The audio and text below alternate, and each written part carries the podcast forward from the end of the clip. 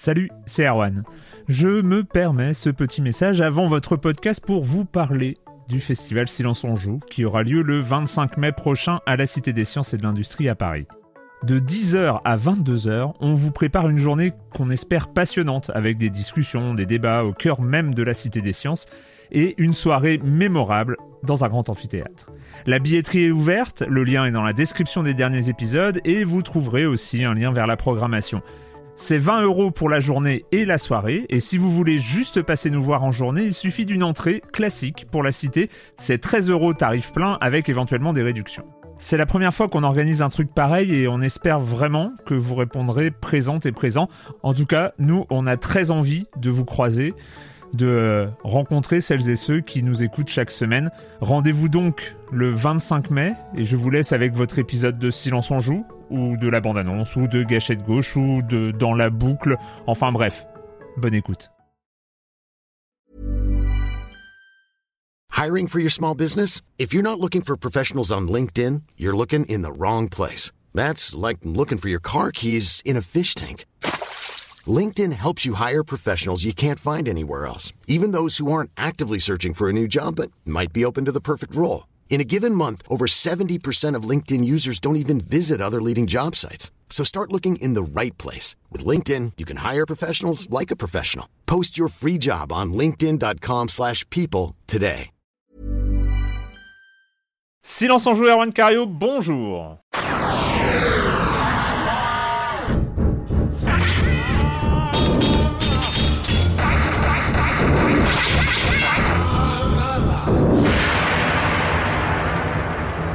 Au programme de cette première émission de 2021, eh bien déjà bonne année, bonne année à toutes et tous. Et puis euh, bah on va commencer en parlant de jeux vidéo, on va parler de Alba Wildlife Adventures, de Carto et de Super Meat Boy Forever. Et puis on finira, puisque c'est un peu comme le bilan 2020, c'est fait partie euh, des traditions, on finira par euh, bah, nos attentes 2021 de manière assez rapide.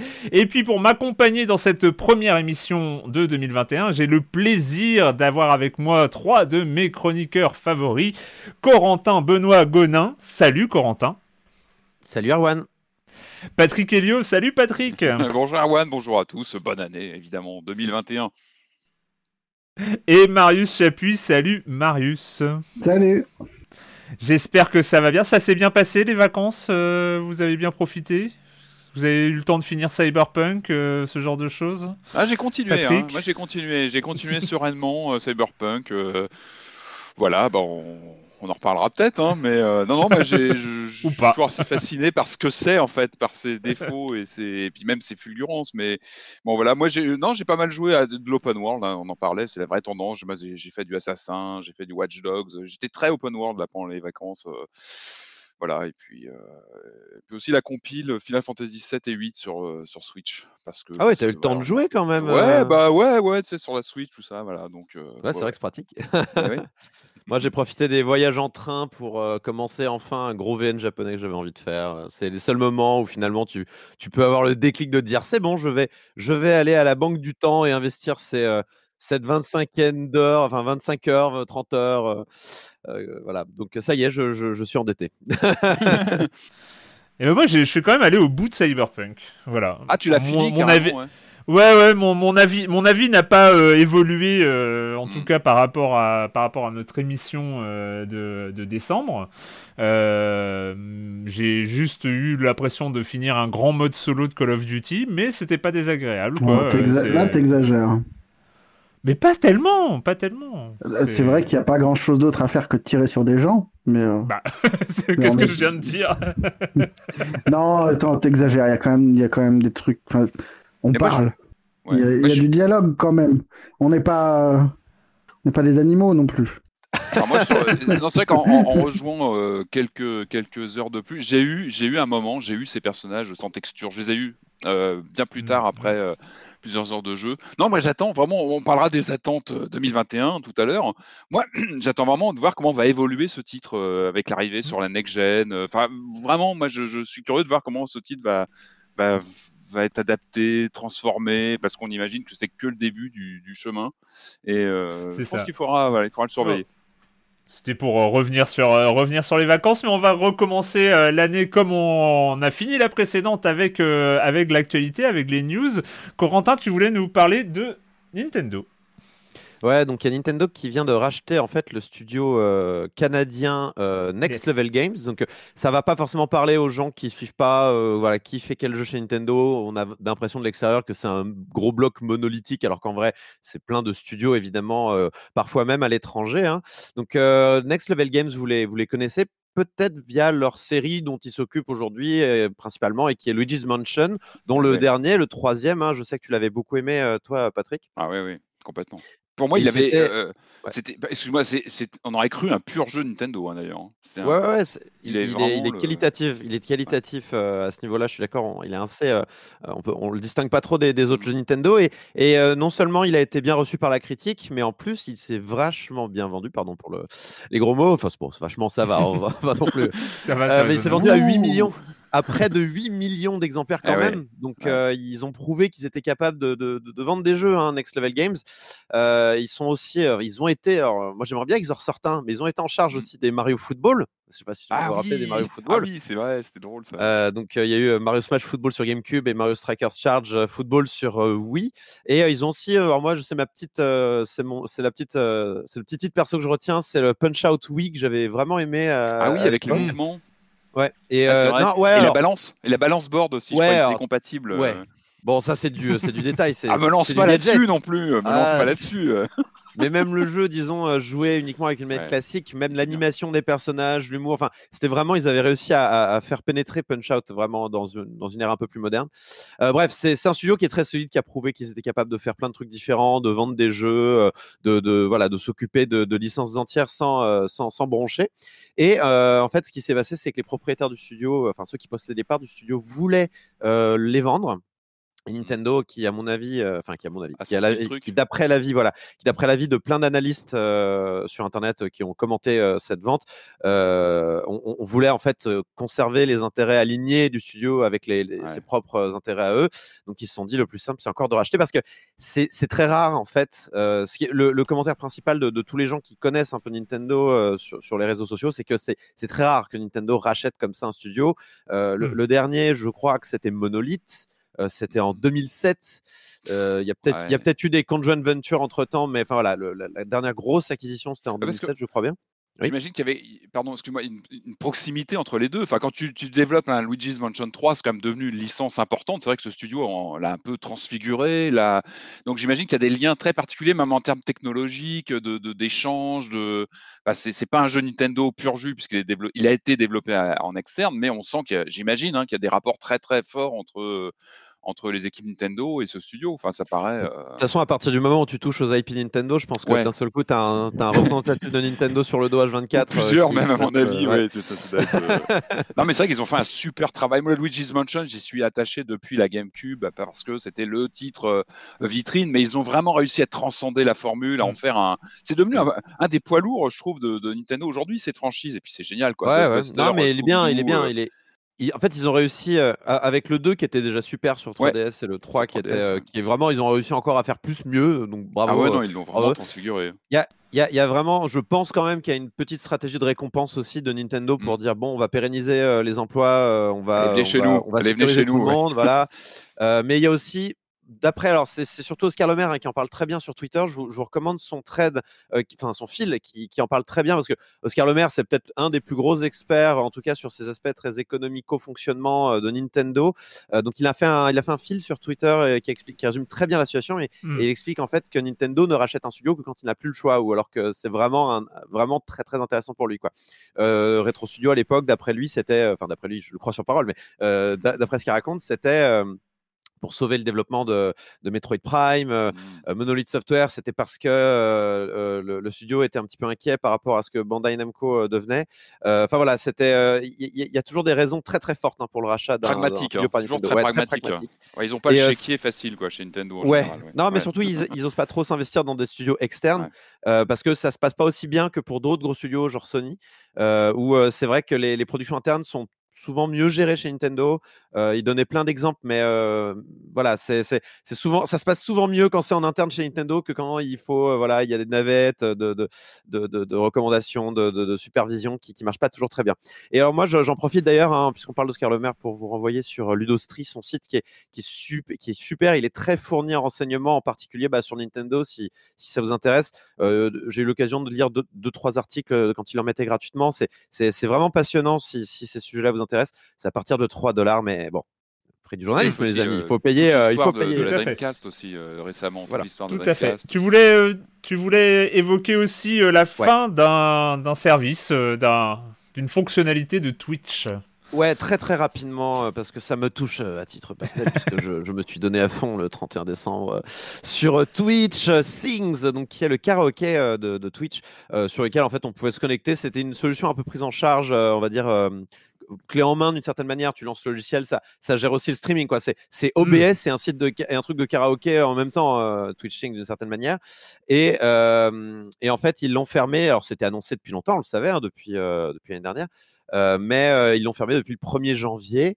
Donc c'est triste, c'est vraiment triste parce que c'était un super service, je trouvais. C'était bien fait, c'était amusant, c'était une bonne idée pour engager les communautés avec les, avec les streamers. Il y avait tout un système de duo où en gros un streamer commençait la partie d'une chanson et, et, un autre streamer arrivait et prenait l'autre partie. Enfin, c'était trop marrant. Mmh euh, et en plus, c'était voilà, c'était développé quand même par, par Harmonix ce truc-là. Donc c'était pas mmh. juste un service lancé comme ça.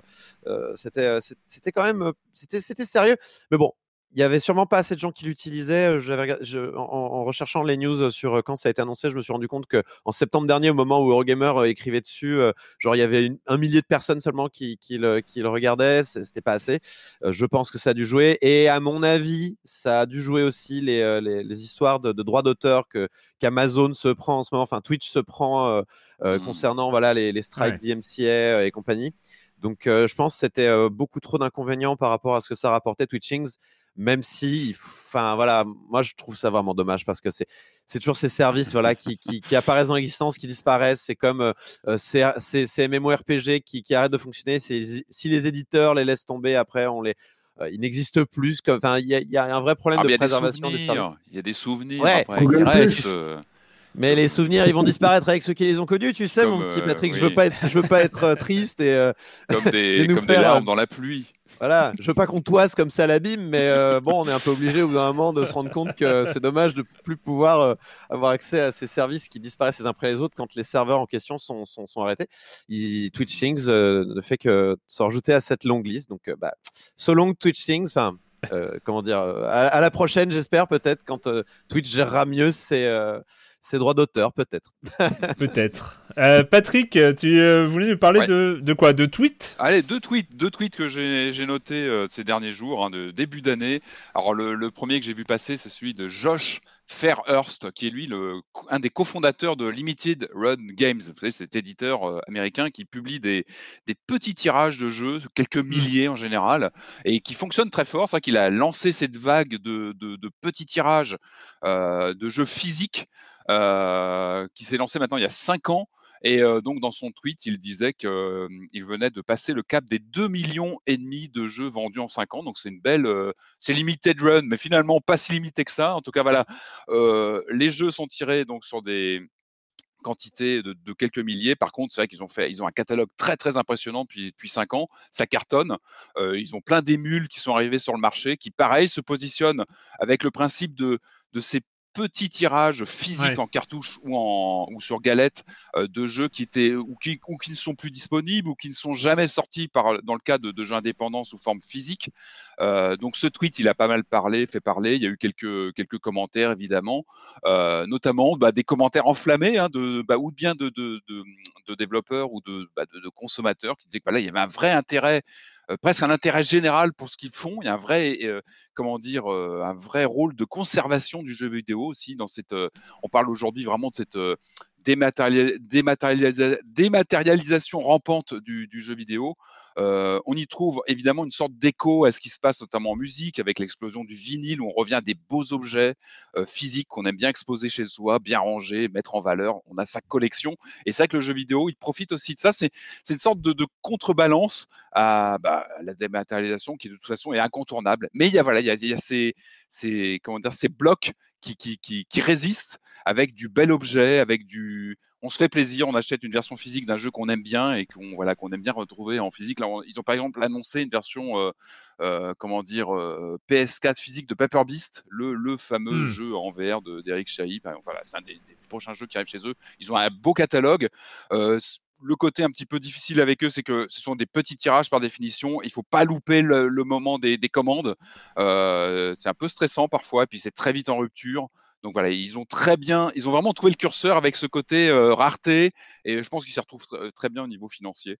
Euh, l'autre tweet que j'ai vu passer qui, bah, qui était quand même, quand même assez, assez notable, euh, c'est le, le, tweet de Neil Druckmann, c'est quand même Monsieur Naughty Dog, hein, c'est Monsieur The Last of Us, Monsieur Uncharted, qui a souligné le fait qu'il aimait beaucoup le, un jeu qu'on a très bien apprécié aussi ici. C'est There is no game. Alors je, relis son tweet, je vais vous le traduire en, direct. There is no game est incroyable. c'est brillamment écrit, c'est comment dire, c'est élaboré de façon intelligente. c'est nostalgique dans plein de plein de manières, mais voilà, ça, ça rend ça rend comment dire justice aux, jeux vidéo des années 90. Ça représente une vraie comment dire, lettre d'amour aux années 90 à ne pas louper. C'est pas rien, quand même, un, Neil Druckmann qui, parle de, de, ce jeu qu'on a beaucoup aimé. On rappelle un point and click bourré de clins d'œil, très méta, et puis, bon, Neil Druckmann, c'est quand même une personne qui a 420 000 abonnés, je crois, sur Twitter, donc c'est pas rien. Quand lui parle d'un titre et le pointe comme ça, ça peut. J'imagine que les ventes peuvent suivre aussi. C'est un jeu, on en a déjà parlé, il faut l'essayer. Quand on aime le point and click des années 90, on le recommande chaudement. Euh, Quand on aime le jeu vidéo, hein, c'est. Euh, ouais, parce que c'est un jeu super malin, quoi. Il est vraiment très intéressant. Dans On en a déjà amplement parlé, mais son rapport, le, rapport du joueur au jeu dans ce titre-là, il vaut le détour. C'est une expérience de quelques heures qu'on recommande chaudement. En tout cas, Neil Druckmann valide ce qu'on a pu dire déjà entre nous. Non, mais c'est bien, que tu mettes, euh, c'est bien que tu mettes There is no game sur la table parce qu'on va parler de Super Meat Boy Forever euh, tout à l'heure. Euh, on va en ah parler. et finalement, c'est deux manières de, rendre hommage aux jeux vidéo, mais je trouve qu'il y en a une qui est plus pertinente que l'autre. Ah bah complètement There is no game. Mais c'est, je crois qu'on l'oubliera pas ce titre. Voilà, en, mm. tout cas, on va. Ah non, non, oui, c'est moi, c'est, vraiment une des, meilleures expériences, meilleures expériences de 2020. C'est, clair. Tu... Et je termine sur... ouais. ouais je termine sur, le, sur des, des, infos en provenance de la, de la, PS4. On sait que bon, elle est plutôt sur la fin de son cycle. Ça semble s'accélérer d'après des informations qui, qui, fuitent pas mal depuis quelques jours en provenance de revendeurs au Japon. Donc pour l'instant, c'est uniquement au Japon. Euh, c'est rien d'officiel, mais ce sont des, des, bruits de couloir de revendeurs donc euh, au Japon qui parlent de, de la fin de référencement de plusieurs modèles de PS4. Euh, voilà, ça confirme le fait qu'a priori Sony est en train de passer la priorité en termes de production sur la PS5. Tout ça est plutôt logique. Euh, On va pas être euh, À un moment, voilà. En tout cas, il y a certaines références. J'ai plus tout le détail, mais je crois que c'est la PS4 Pro, à certains modèles. Enfin, voilà. Il n'y a pas de fumée sans feu. Je pense que rien n'est officiel, mais que voilà, le Japon commence à en parler. Ça paraît logique. Les ventes de PS5 cartonnent. Donc, en termes de production, ça paraît tout à fait légitime de se focaliser sur la nouvelle génération. La PS4, ça s'arrête pas. On n'a aucune info pour l'instant pour l'Europe. C'est loin de s'arrêter. On sait que voilà, il y a pas mal de titres encore qui arrivent là sur l'année qui seront sur PS4 de toute façon. Euh, Far Cry 6, Hitman 3. Et puis, euh, bah, avec, je crois qu'elle est à 110 millions de, ventes dans le monde, la PS4. Donc ça reste, je mmh. crois, ça doit être la deuxième meilleure vente euh, de la gamme PlayStation dans l'histoire de la, marque. Donc c'est pas rien. C'est mmh. que c'est une PS4, on l'a souvent critiqué sur le côté, oui, on a eu beaucoup de remasters, c'est une console qui a rien, elle n'a pas renversé la table, la PS4, mais elle a fait le boulot, quoi, elle s'est beaucoup vendue. Et moi, moi, je reste attaché à cette bécane parce que bah, c'est avec elle que j'ai découvert la, réalité virtuelle. Et c'est un truc qui m'a vraiment marqué, ça a, été un, mmh. ça a été une baffe dans mon histoire de joueur. Et rien que pour ça, cette machine, bah, je, la garde. Euh, j'ai Pity dessus sur mon disque dur que je garde aussi. Et euh, voilà, rien que pour ça, en fait. C'est je pense que la tendance va être à vite passer, et c'est la logique, ça va être de vite passer à la PS5. Moi, je pense que cette année aussi, je vais faire le saut, mais voilà, la PS4, il ne faudra pas l'oublier, elle, a fait un gros carton de vente, et euh, voilà, enfin moi, je, elle restera dans ma mémoire vraiment sur cette transition vers, vers la next-gen, clairement. Bah oui. Mais n'oublie pas ce que j'ai dit sur l'abîme tout à l'heure, Patrick. Le Switch, je crois que c'est aussi lié au fait que le Japon a été assez mal servi en termes de PS5 euh, pour l'instant et que et qu'il faut compenser à un moment s'ils veulent pas non plus euh, complètement tuer le marché des consoles de salon parce que ouais, non, mais c'est clair que, ouais, ouais, ils ont pas eu. C'est un moyen pour eux de, de, changer de braquet quoi. Mmh. Ouais, puis c'est vrai que la machine, enfin la PS5, on sait qu'elle est monumentale. Hein. Enfin, c'est ça. Et avec, on sait qu'au Japon, ça a du mal à passer, même physiquement. Euh, voilà, il y a toujours une réticence sur des machines trop grosses. C'est vrai que la 4, quand elle est sortie, elle était très compacte d'office. Elle avait un style très, euh, très profilé. Là, bon, je pense que c'est un peu plus compliqué, mais. Euh. On reste sur les consoles, Marius, avec du côté de Microsoft, ça... des interrogations sur la manette.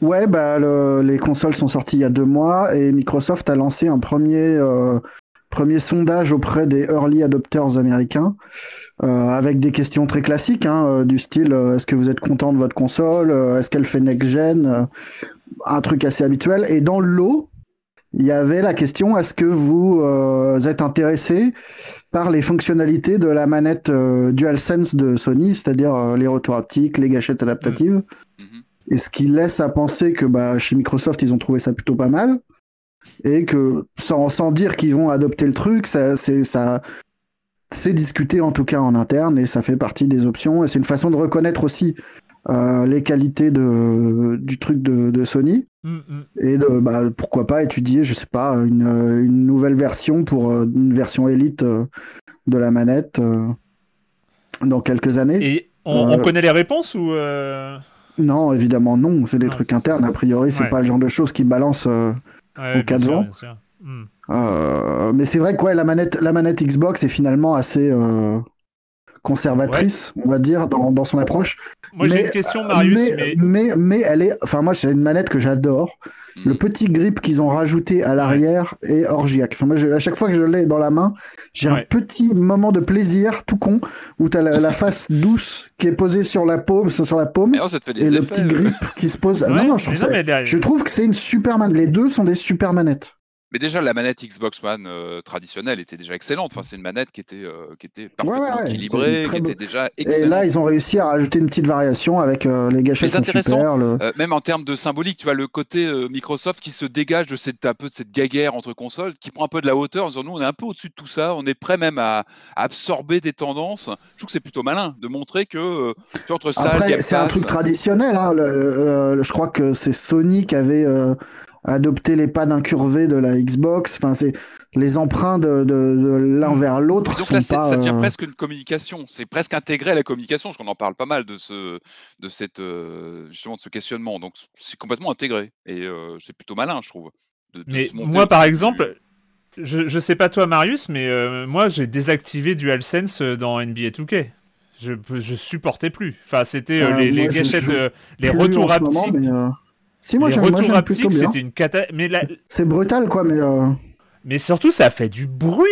Enfin, c'est insupportable. Le, le, les, les, retours, les retours haptiques sur les gâchettes, c'est bruyant à n'en plus finir parce que ça fait clac, clac, clac, clac, clac. Enfin, c'est. Euh, Alors, je dois confesser que j'ai pris une mauvaise habitude euh, à cause de la PS4 et de son bruit terrible, c'est de jouer au casque. du coup, le bruit me choque pas, en fait. Et du coup, au niveau batterie, c'est vrai que c'est pas, discret. Hein ça abîme la batterie ou pas Je au casque Ah bah non, oui, non, non, le, un petit peu, justement, les, les, ah, les, les, etc., les... les gâchettes Forcément, je pense que ça, ça, doit pas être énorme, quoi. Mais... début mais du cycle, hein. Non, mais c'est pour, pour dire que euh, DualSense, c'était formidable dans Astro Playroom. Là, il n'y a aucun souci. Euh, peut-être un petit peu dans Spider-Man Morales euh, sur le côté vibration et tout ça. Euh, pour le reste, Cyberpunk, je les ai pas vus du tout alors que j'ai joué sur PS5. Ouais. Ça en servent pas du tout, du tout. C'est de la vibration classique. je sais pas. Après, il paraît que si sur Call of Duty, il y, a des effets sur les tirs et tout, mais je sais pas. Je suis pas. Après, on va, on va, on va voir, mais c'est. Mais c'est vrai que moi, c'est plus les retours haptiques qui sont plaisants que, que les gâchettes adaptatives pour l'instant. Et il semblerait, d'après aussi des, retours que j'avais vus sur internet, qu'il y a une faiblesse au niveau des, euh, des gâchettes, justement. Et que pas mal de. Pas mal de Comment on appelle ça? Pas mal de manettes, en fait, ont, on leur gâchette cassée assez Sur laquelle, pardon? Sur laquelle? Sur la, sur la, la, manette PS4. Ah, la, la PS4 euh, PS5, pardon. Non, PS5, PS5, excusez-moi, excusez-moi, PS5. Et que, je sais plus, il y avait un type, en fait, qui l'avait démonté au moment de la sortie et qui a dit c'est là que ça va casser le premier. et euh, il avait raison. Apparemment, c'est les, les, les, gâchettes qui, qui, prennent euh, le plus cher le plus vite. Donc, euh, bon. Peut-être que c'est Erwan qui a raison. Hein. C'est peut-être Erwan qui, qui, va préserver le mieux ses manettes en désactivant les retours. Moi, j'avoue que pour l'instant, je joue assez peu à la PS5 en fait. Ah oui. C'est une bonne stratégie également pour ne pas abîmer ses manettes. Ouais, ça. permet de la préserver.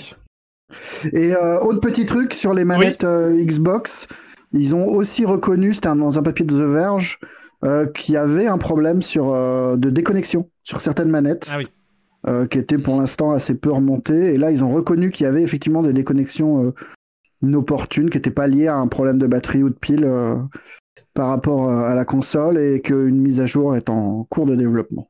D'accord. Ah mais les manettes, ça cristallise. Regardez le, le fameux drift de la Switch. Hein. On pensait que tout ça était derrière nous, mais il y a toujours des problèmes avec les manettes. Ça, reste, ça peut rester vraiment un des points faibles euh, en dehors des lecteurs optiques et autres.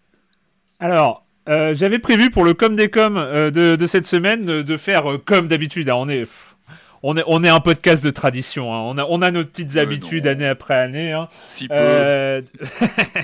la, minute culturelle, elle revient, ça y est, c'est ça Non. non, mais... Pardon. Il y avait le, le, top, euh, le, le, top des auditeurs de Science en Joue venus des forums. Euh, sauf que bah on, on, est on est souple, on est souple. Hein. Alors c'est organisé par euh, Je ne suis pas un robot, hein, qui est un, un auditeur de, de, longue date et un, participant au forum de, de Silence on Joue. Euh, et puis bah vu que ça tardait les réponses, voilà, il y a encore des gens qui doivent faire leur top, qui réfléchissent à leur meilleur jeu 2020. Ce sera probablement pour la semaine prochaine. Donc, euh, donc voilà, je, je reviens pas. Ça ferait bizarre de revenir euh, euh, maintenant sur les, sur les commentaires. Il y en a eu beaucoup et je, si vous avez envie, c'est toujours accessible. Hein. Il y a eu beaucoup de commentaires sur Cyberpunk. et un petit peu sur le, bilan 2020 aussi. Et, et voilà, donc on, on reprendra le cours normal des coms des coms la semaine prochaine. Euh, on va commencer, on va commencer avec euh, les jeux vidéo, avec euh, un nouveau, un nouveau jeu de, du studio Us2, Us2 qui est très connu pour bah, Monument de Valais 1 et 2, hein, qui ont été des chefs-d'œuvre de, jeux mobiles. Pour Assemble Whisker, qui est sorti aussi sur Apple Arcade avant de, avant de débarquer sur, sur PC et sur les autres supports. On en avait parlé l'année dernière, et donc là ils reviennent avec un jeu tout à fait ravissant. Ça s'appelle Alba Wildlife Adventure.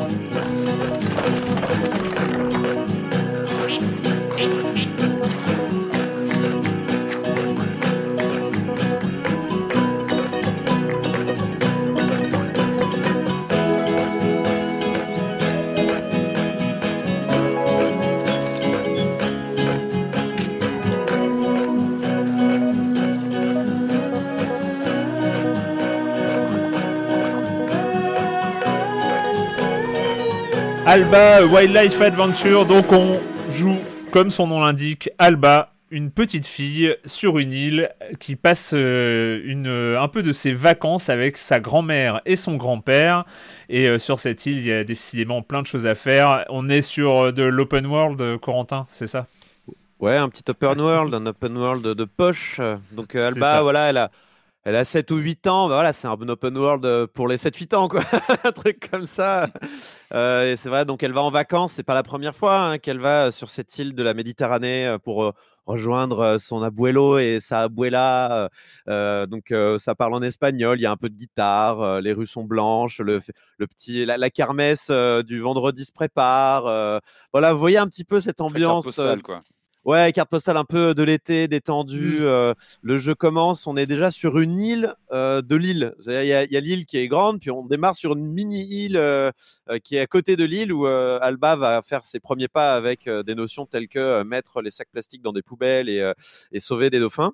et elle va rencontrer en fait sa, sa, pote, sa pote de vacances. Vous savez, c'est ces enfants qu'on ces enfants qu'on va qu'on va croiser juste pour les vacances d'été, puis qu'ensuite une année scolaire euh, va, va, se passer, puis on va les retrouver l'été suivant. On va, et c'est sa meilleure copine, évidemment. C'est sa meilleure copine. Et donc ils vont former. Euh, ils vont former une alliance incroyable, c'est mieux que les Avengers, c'est euh, l'alliance pour le, la biodiversité, la protection de la biodiversité, au, à l'acronyme imprononçable, je ne me rappelle même plus, c'était il y a un moment. mais L'association pour la défense de la biodiversité de Inès et Alba. Donc c'est l'idée BIA. l'idée BIA, donc bon, pas, ouf, mais euh, bon, il y, a des progrès à faire niveau marketing. Bon, après, elles ont 7-8 ans, on va pas non plus, euh, on va pas chipoter. Mais voilà, le but, c'est en fait, elles, elles, ont été inspirées par le sauvetage de ce dauphin qui arrive au tout début du jeu et, euh, et par l'idée en fait de prendre en photo des animaux, puisque Alba va vite se retrouver en possession d'un smartphone avec une application photo et d'analyse euh, des animaux. Je veux la même application Erwan. Si elle existe, ça n'existe pas. Je sais que ça n'existe pas. Erwan, arrête de briser mes rêves. C'est très euh, Pokémon, non? Ça fait très Pokémon. Ouais, c'est Pokémon Snap. Il y a un aspect euh, très Pokémon Snap. Hein. Ça existe, ça existe, ça marche pas forcément très bien. Ah oui. Bon, bah en gros, vous prenez en photo l'animal, même si vous avez, euh, même si c'est flou, même si vous avez la, moitié de l'animal est derrière un arbre, euh, le machin est capable de vous donner euh, l'espèce, l'âge, l'habitat, les goûts, l'humeur. Voilà, l'humeur. C'est du coup, ça va être la possibilité pour vous en fait de remplir une sorte de Pokédex hein, d'une certaine manière, une forme de, de, petit, de petit répertoire de la biodiversité locale donc avec énormément d'oiseaux, mais aussi des renards. Euh, on peut aussi prendre en photo les, animaux d'élevage du coin, hein, donc euh, les poules, les vaches, euh, ce genre de choses. et tout ça pourquoi? Tout ça pour finalement susciter une forme de, résistance populaire, hein, une, en fait, Alba, Alba, elle n'est pas là pour enfiler des perles, très clairement. Elle veut faire une ZAD sur l'île, puisque le maire, il est là. Le maire, tu sens que bon, il n'est pas contre récupérer un petit pot de vin de temps en temps, et il va clairement construire un hôtel sur la réserve, sur la zone humide du coin où il y a plein d'oiseaux. Euh, euh, voilà, donc pas bien. C'est vraiment un, c'est vraiment un scénario de film de Noël hein, où clairement c'est les gamins qui vont empêcher le capitalisme mondial de construire un parking sur euh, sur le sur je sais pas quoi sur, la maison de la grand-mère ou je sais pas quoi.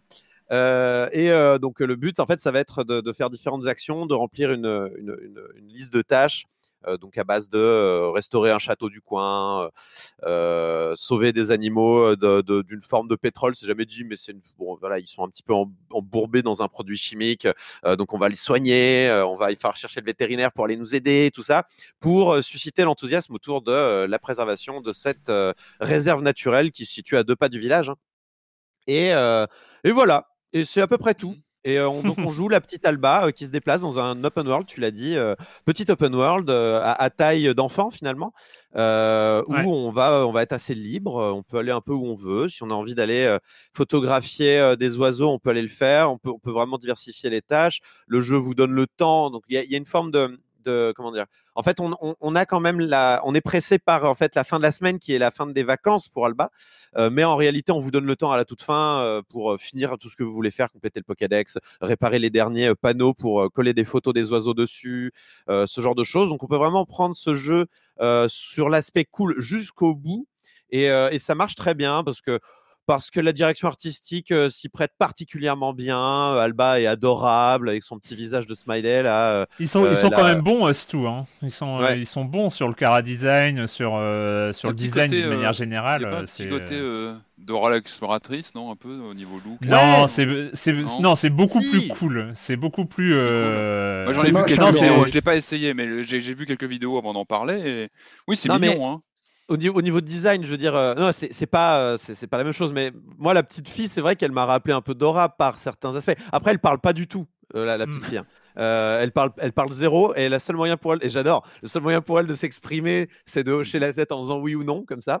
et, et, tu le fais au stick. Du coup, c'est un peu bizarre, mais rigolo. mais, du coup, ça, ça, Ouais, ça s'adresse à qui concrètement ce jeu Alors, alors bah, je vais répondre à cette question. Euh, je vais répondre à cette question euh, parce que effectivement, Alba, elle, je crois qu'elle a une dizaine d'années. Mmh. Euh, et effectivement, alors Monument de Vallée et Assemble Whisker. Bon, Assemble Whisker était un peu à mi-chemin, mais là, on est clairement sur un, un jeu pour enfants. C'est super, c'est super parce que euh, ça manque hein, les jeux. Les, on, mhm. sait que mis à part Nintendo, euh, qui est très très fort dans, dans, ce sujet, qui ne fait pas que des jeux pour enfants, mais des jeux qui sont aussi à destination, euh, qui sont aussi à destination des enfants, et, Minecraft qui est quand même qui est quand même aussi une référence là-dessus. C'est vrai que c'est pas c'est pas une production qui est très importante. Donc moi bah, vu, vu le jeu, j'ai commencé et tout ça, et bah, je l'ai montré à Arthur, qui a été mon fils, hein, donc il y a 8 ans, qui a été particulièrement intéressé. Et en fait, je vous ai fait une petite séance de stream. il a fait du stream audio, Arthur, c'est-à-dire qu'il a joué à Alba avec le micro, le micro ouvert. Je vous ai sélectionné 3 minutes de jeu, et puis voilà, ça, ça, vous, ça, va, ça va vous permettre. alors, c'est c'est monté, hein, c'est pas, pas tout collé, mais euh, voilà, Arthur en train de jouer à Alba, donc. Ah, c'est quoi ces oiseaux? Ah oui, pigeon ramené.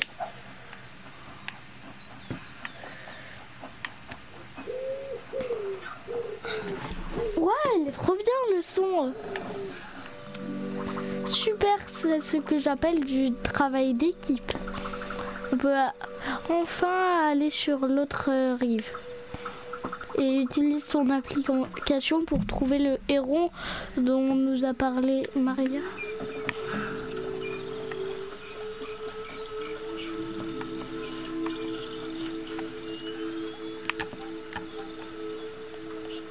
Ouais, j'ai eu celui qu'il fallait avoir. Poule d'eau. Et il fallait avoir une poule d'eau. Yes.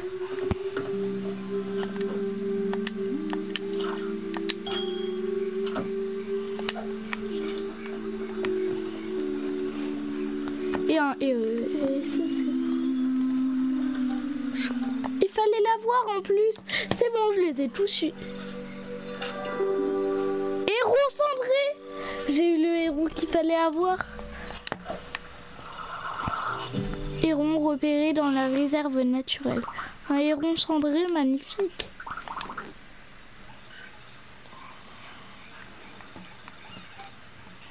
Mais où il L'oiseau que j'ai vu. Le nom identifié, t'es où? C'est bientôt la nuit.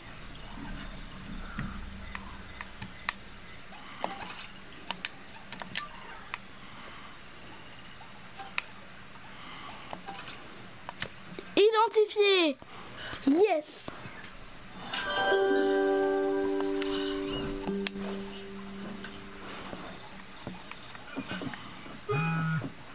Combien C'était quoi le bruit là? Ah oui, je dois remettre la poubelle.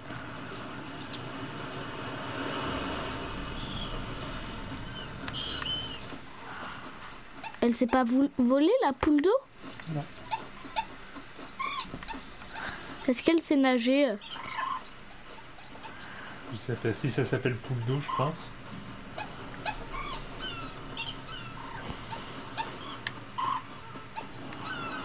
Moi, je me suis un peu perdue. On repasse par le pont. Voilà, là. Là, le château.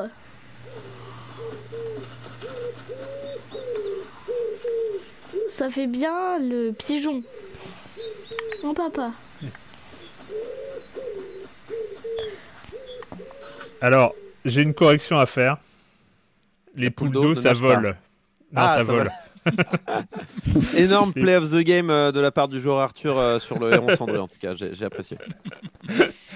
Euh, non, les poules d'eau, ça vole, mais pas dans le jeu. Les poules d'eau dans, Alba marchent, mais je me suis renseigné quand même, les poules d'eau, ça vole, mais ça nage aussi. Hein. donc voilà, c'est, je, voulais, je voulais corriger. oui, non, non, c'est juste pour dire que ça c'est parfait en fait. Le, le, le, truc est parfait dans son approche. Il faut juste euh, savoir lire. Donc euh, c'est, euh, on mm. va dire, niveau CE1, CE2, c'est parfait. Mais parce que bah, il n'y a pas d'audio, en fait, tous les, tous les textes sont, sont écrits. Enfin, ici, en audio, il y a le son des oiseaux et le son de la nature qui est super bien fait en plus. Donc, c'est c'est pardon, sur le, je reviens juste sur le son que tu viens de dire, mais ils ont, ils ont fait le choix en fait de mettre peu de musique. Il y en a au début de la mm. journée, à la fin de la journée. Euh, et pour justement mettre en avant euh, tout l'aspect euh, bruit des oiseaux, en fait, ambiance, qui rajoute, mm. qui rajoute déjà l'aspect jeu nature, safari photo pour enfants. Et l'aspect très chill qui, qui, plaira aussi aux adultes, pour le coup. désolé, je, je t'avoir coupé. Non, non, non, c'est juste, juste pour pour, pour revenir là-dessus, ouais, en fait, bah, ta description est très bonne. Après, ouais, moi, je, je pense euh, pour les adultes, c'est vraiment le jeu de chill, quoi. Enfin, vraiment, il faut, euh, faut avoir envie de se détendre, pas, pas vraiment une, avoir une envie de, de, de challenge. Hein. On va, on va pas, c'est pas un jeu de, basé sur le skill, on va dire. Il n'y a pas de tour à débloquer, il n'y a pas de, non, non, il n'y a pas de tout ça, quoi. Ouais, ouais, mais alors, par contre, il y a un petit côté euh, Metroidvania, si tu veux, ah, avec des zones bloquées à certains moments, et tu ah. vas euh, débloquer des aptitudes qui vont euh, te permettre de, de reconstruire des ponts, de, de, de, de, libérer des espaces, d'ouvrir des portes, des raccourcis et tout ça. Mais on va dire que c'est assez léger. Non, c'est le truc c'est super bien construit. Euh, le, côté biodiversité, euh, collection d'oiseaux et, d'animaux, enfin voilà, c'est super agréable. Et en tout cas, euh, mm. à destination des enfants, voilà, moi je trouve que c'est c'est assez parfait. J'avais adoré Assemble Whisker, qui lui aussi était très compatible, pas tant au niveau de son histoire, mais au niveau de son gameplay, était très compatible avec les enfants. Je trouvais que le, système de, réparer les objets, ça, marchait très très bien, et, Arthur, pour le coup, avait aussi beaucoup aimé euh, à ce niveau-là, même si l'histoire était plus adulte euh, de, ce côté-là. Mais, euh, mais vraiment, Alba, c'est super mignon, quoi. Enfin, c'est très bien, c'est une très belle réussite. Mais tu fais bien de, préciser que c'est aussi pour les adultes parce que c'est vrai que moi, donc, comme souvent avec les jeux que je teste pour Silence on joue, j'ai joué en stream et tout le monde était d'accord pour dire Oh, qu'est-ce que ça fait du bien ce jeu. Non, mais vraiment, il y a, y a, un aspect genre euh, Ouais, on n'a pas vécu une année 2020 facile. Euh, Alba, c'est bien d'avoir des jeux comme Alba pour se détendre, euh, pas forcément se prendre trop la tête. parce qu'Alba, par exemple, moi, il y a, deux, trois petits trucs, tu vois, qui m'ont quand même un peu fait. C'est vrai qu'Alba pourrait se déplacer plus vite. Bon, mais au final, est-ce que ça te force pas aussi à mettre un coup de frein dans ta vie? Bon, je ne sais pas. Euh, j'ai peut-être trouvé aussi que le jeu était un poil prêchi prêcha, mais pour un jeu, pour un jeu autant à la, à la, à la destination des enfants pour faire passer un message finalement le plus pur possible pour qu'il en reste quelque chose après. Je me suis dit bon après tout, il faut, il faut au moins, euh, il faut au moins une, forme de, de, caricature comme ça où tout finit bien à la fin. Euh, juste sur, ce, sur, sur, ce point-là, euh, le, côté qui s'adresse aux enfants est, assez important parce qu'en fait, ça, ça, parle d'écologie, ça parle de biodiversité et de ce genre de choses.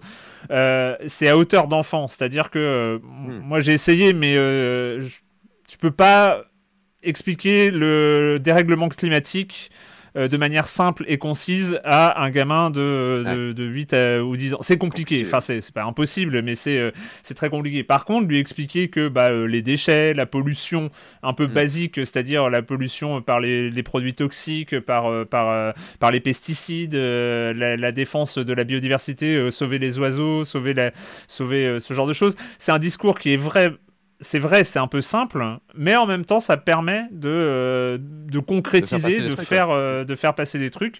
Euh, après, c'est un peu plus tard, peut-être à 12, 13 ans, j'en sais rien, je suis pas encore arrivé là, mais que on peut arriver à des, à des discours un peu plus complexes. Mais c'est non, et puis, et puis c'est fait avec un tel sourire ce jeu-là. Enfin, c'est tellement rayonnant que je c'est une fausse critique, hein, bien sûr, mais je, bon, je préviens, c'est pas, pas un jeu qui va vous faire réfléchir. Tu vois ce que je veux dire? C'est un jeu euh, où, euh, voilà, l'écologie, euh, il faut absolument le faire, absolument. voilà, c'est un truc qui, qui, est, qui, est, extrême, dans, son, extrêmement simplifié dans, dans son discours, mais c'est un discours qui est on ne peut plus vertueux parce que c'est à destination des enfants et qu'il y a un petit côté, les enfants, quand même, l'écologie, c'est bien, tu vois. Donc, c'est normal, je, comprends tout à fait, mais voilà, je préférais le dire aussi et prévenir que c'est pas. C'est sûr que l'enjeu, c'est il ne faut pas construire un hôtel gigantesque sur une réserve pour oiseaux. Donc euh, voilà, on voit le. en gros, vous, voit l'enjeu comme, euh, quasiment comme, euh, comme outil pédagogique en fait.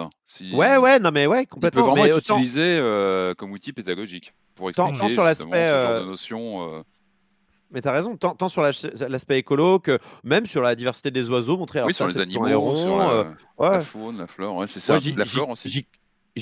Euh, non, pas trop la flore. Mais j'y connais pas grand chose, mon oiseau, euh, donc euh, je peux pas fact-checker sur la véracité des informations présentes dans le jeu.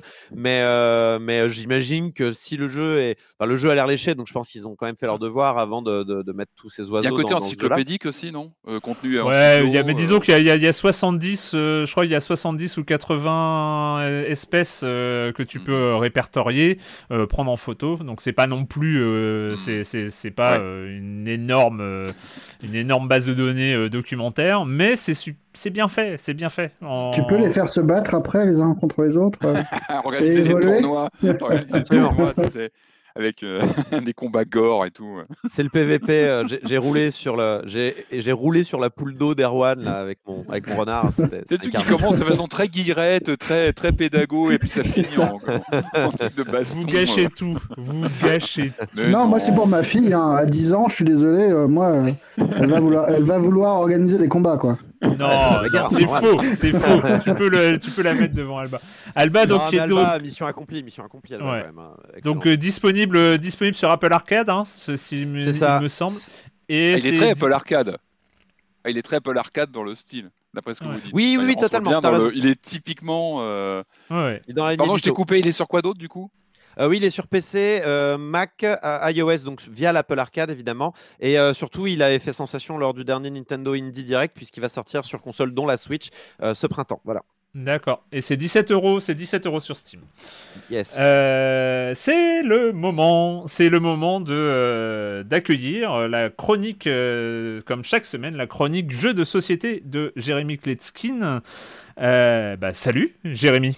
Salut Erwan, cette semaine pour la première chronique de l'année, on va partir très loin et ça fait forcément du bien. Le jeu dont on va parler porte le nom d'un ancien empire euh, imaginaire qui prospérait sur les terres autour des grands lacs africains. Ce nom c'est Kitara et cet empire, ben, il a besoin d'être euh, réunifié. En effet, chaque joueur est à la tête d'un royaume et devra réunir un maximum de points de prospérité pour devenir le plus légitime et mettre tout le monde d'accord. Il s'agit d'un jeu de conquête, le plateau représente une carte. On va y trouver trois types de terrains, de la savane, de la forêt avec des ruines à l'intérieur, et puis des lacs sur lesquels on ne pourra pas se déplacer. Nos armées seront-elles composées de trois types d'unités Il y aura les guerriers, il y aura les maîtres animaux, et puis les héros. Les combats sont tout à fait simples. Si je pénètre dans un territoire et que mon adversaire s'y trouve, eh ben, si j'ai plus d'unités, il devra battre en retraite. Donc on ne tue pas nos adversaires, on les repousse, on les repousse vers leur territoire le plus proche. Il y a trois manières de marquer des points. Si l'un de nos héros participe à un combat que l'on gagne, si un maître animal se trouve sur une ruine à la fin de notre tour, et aussi en jouant des cartes royaume, sur certaines d'entre elles se trouvent des points que l'on va marquer à chaque tour. Alors qu'est-ce que c'est qu'une carte royaume? Vous allez voir, c'est toute l'originalité de ce jeu. Au début de la partie, on va poser 7 cartes royaume à côté du plateau de jeu. Et c'est la première action lors du tour du joueur, il va choisir l'une de ces cartes. Elles sont composées de 4 lignes. Sur la première ligne figurent des symboles de cartes. Plus on aura de cartes avec ce symbole dans notre royaume, plus on aura le choix au début de notre tour. Pour illustrer, si j'ai 3 symboles, je pourrais choisir ma carte parmi les 3 premières si j'ai 5 symboles, je pourrais choisir ma carte parmi les 5 premières. Sur la deuxième ligne des cartes, vous trouverez des unités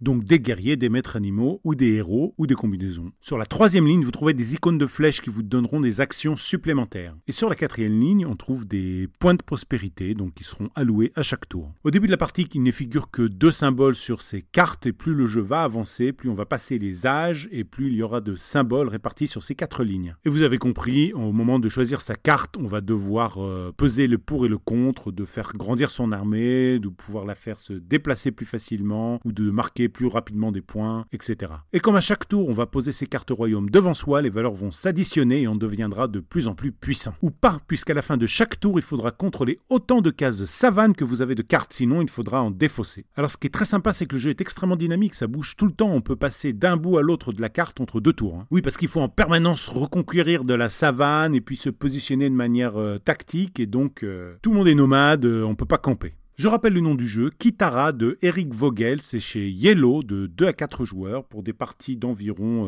45 euh, minutes. Et moi je vous dis à bientôt, j'ai parlé avec euh, quelques éditeurs récemment et le jeu de plateau bah, s'en sort plutôt pas mal en ce moment, un petit peu comme le jeu vidéo, c'est pas facile pour les boutiques mais euh, ça a continué à aller de l'avant et l'année 2021 est tout à fait prometteuse. Et moi je serai là pour vous en parler. Bye bye Bye bye Jérémy, à la semaine prochaine. En parlant d'année 2021 prometteuse sur le jeu de plateau, on en parlait en off, mais euh, il y a eu cette annonce incroyable d'un Kickstarter euh, prochain sur une version boîte de Slay the Spire. Mais oui, oh mais oui. oh là là, en plus du tutoriel, les amis. Du deck building qui devient un jeu de cartes du deck building coopératif. Donc c'est un jeu coopératif, euh, semble-t-il. On n'a pas beaucoup plus d'infos, mis à part la, tête de la boîte. Euh, mais, euh, mais voilà, moi je me suis évidemment inscrit à la newsletter d'annonce du Kickstarter. ça commence à être compliqué ces choses-là. Mais, euh, Moi, j'adorerais qu'il fasse un, jeu vidéo du jeu de cartes Slay the Spire, justement, euh, pour que la boucle soit bouclée. Euh, ouais, ça serait pas mal. 2022. non, mais en vrai, ça va être du PVP, de ce que j'ai compris. ça va être genre, c'est la bagarre ou c'est du PVE Non, c'est coopératif. C'est en coopération, ah, c'est deck building coopératif. Mais a priori, avec, on retrouve toutes les mécaniques. bah, vu que c'est un jeu de cartes, je pense que c'est pas forcément très. En même temps, euh, ouais, en même temps, il va falloir trouver des systèmes. Je sais pas les, je sais pas lesquels. Enfin, en tout cas, euh, c'est tellement une référence en termes de, en, termes de, deck building euh, de Rogue en, en, jeu vidéo. J'espère que ça va être un peu la même chose en jeu de plateau. Euh, à propos de cartes, ah, putain, mais quelle transition, mais c'est un, truc de dingue. Oh là là euh, C'est un jeu développé, oh, je sais pas si on en a beaucoup fait, développé euh, à Taipei, en, Taïwan, donc par une petite équipe de 4. Il a débarqué sur le Game Pass, mais aussi sur partout, hein, sur toutes les consoles. Euh, PC, etc. Euh, c'est un petit jeu, comment on pourrait appeler ça, de euh, cartographie, de puzzle malin. C'est un puzzle, un puzzle game déguisé en puzzle. Et narratif, un petit peu, parce qu'il y a une histoire. Un petit peu. En tout cas, ça s'appelle Carto.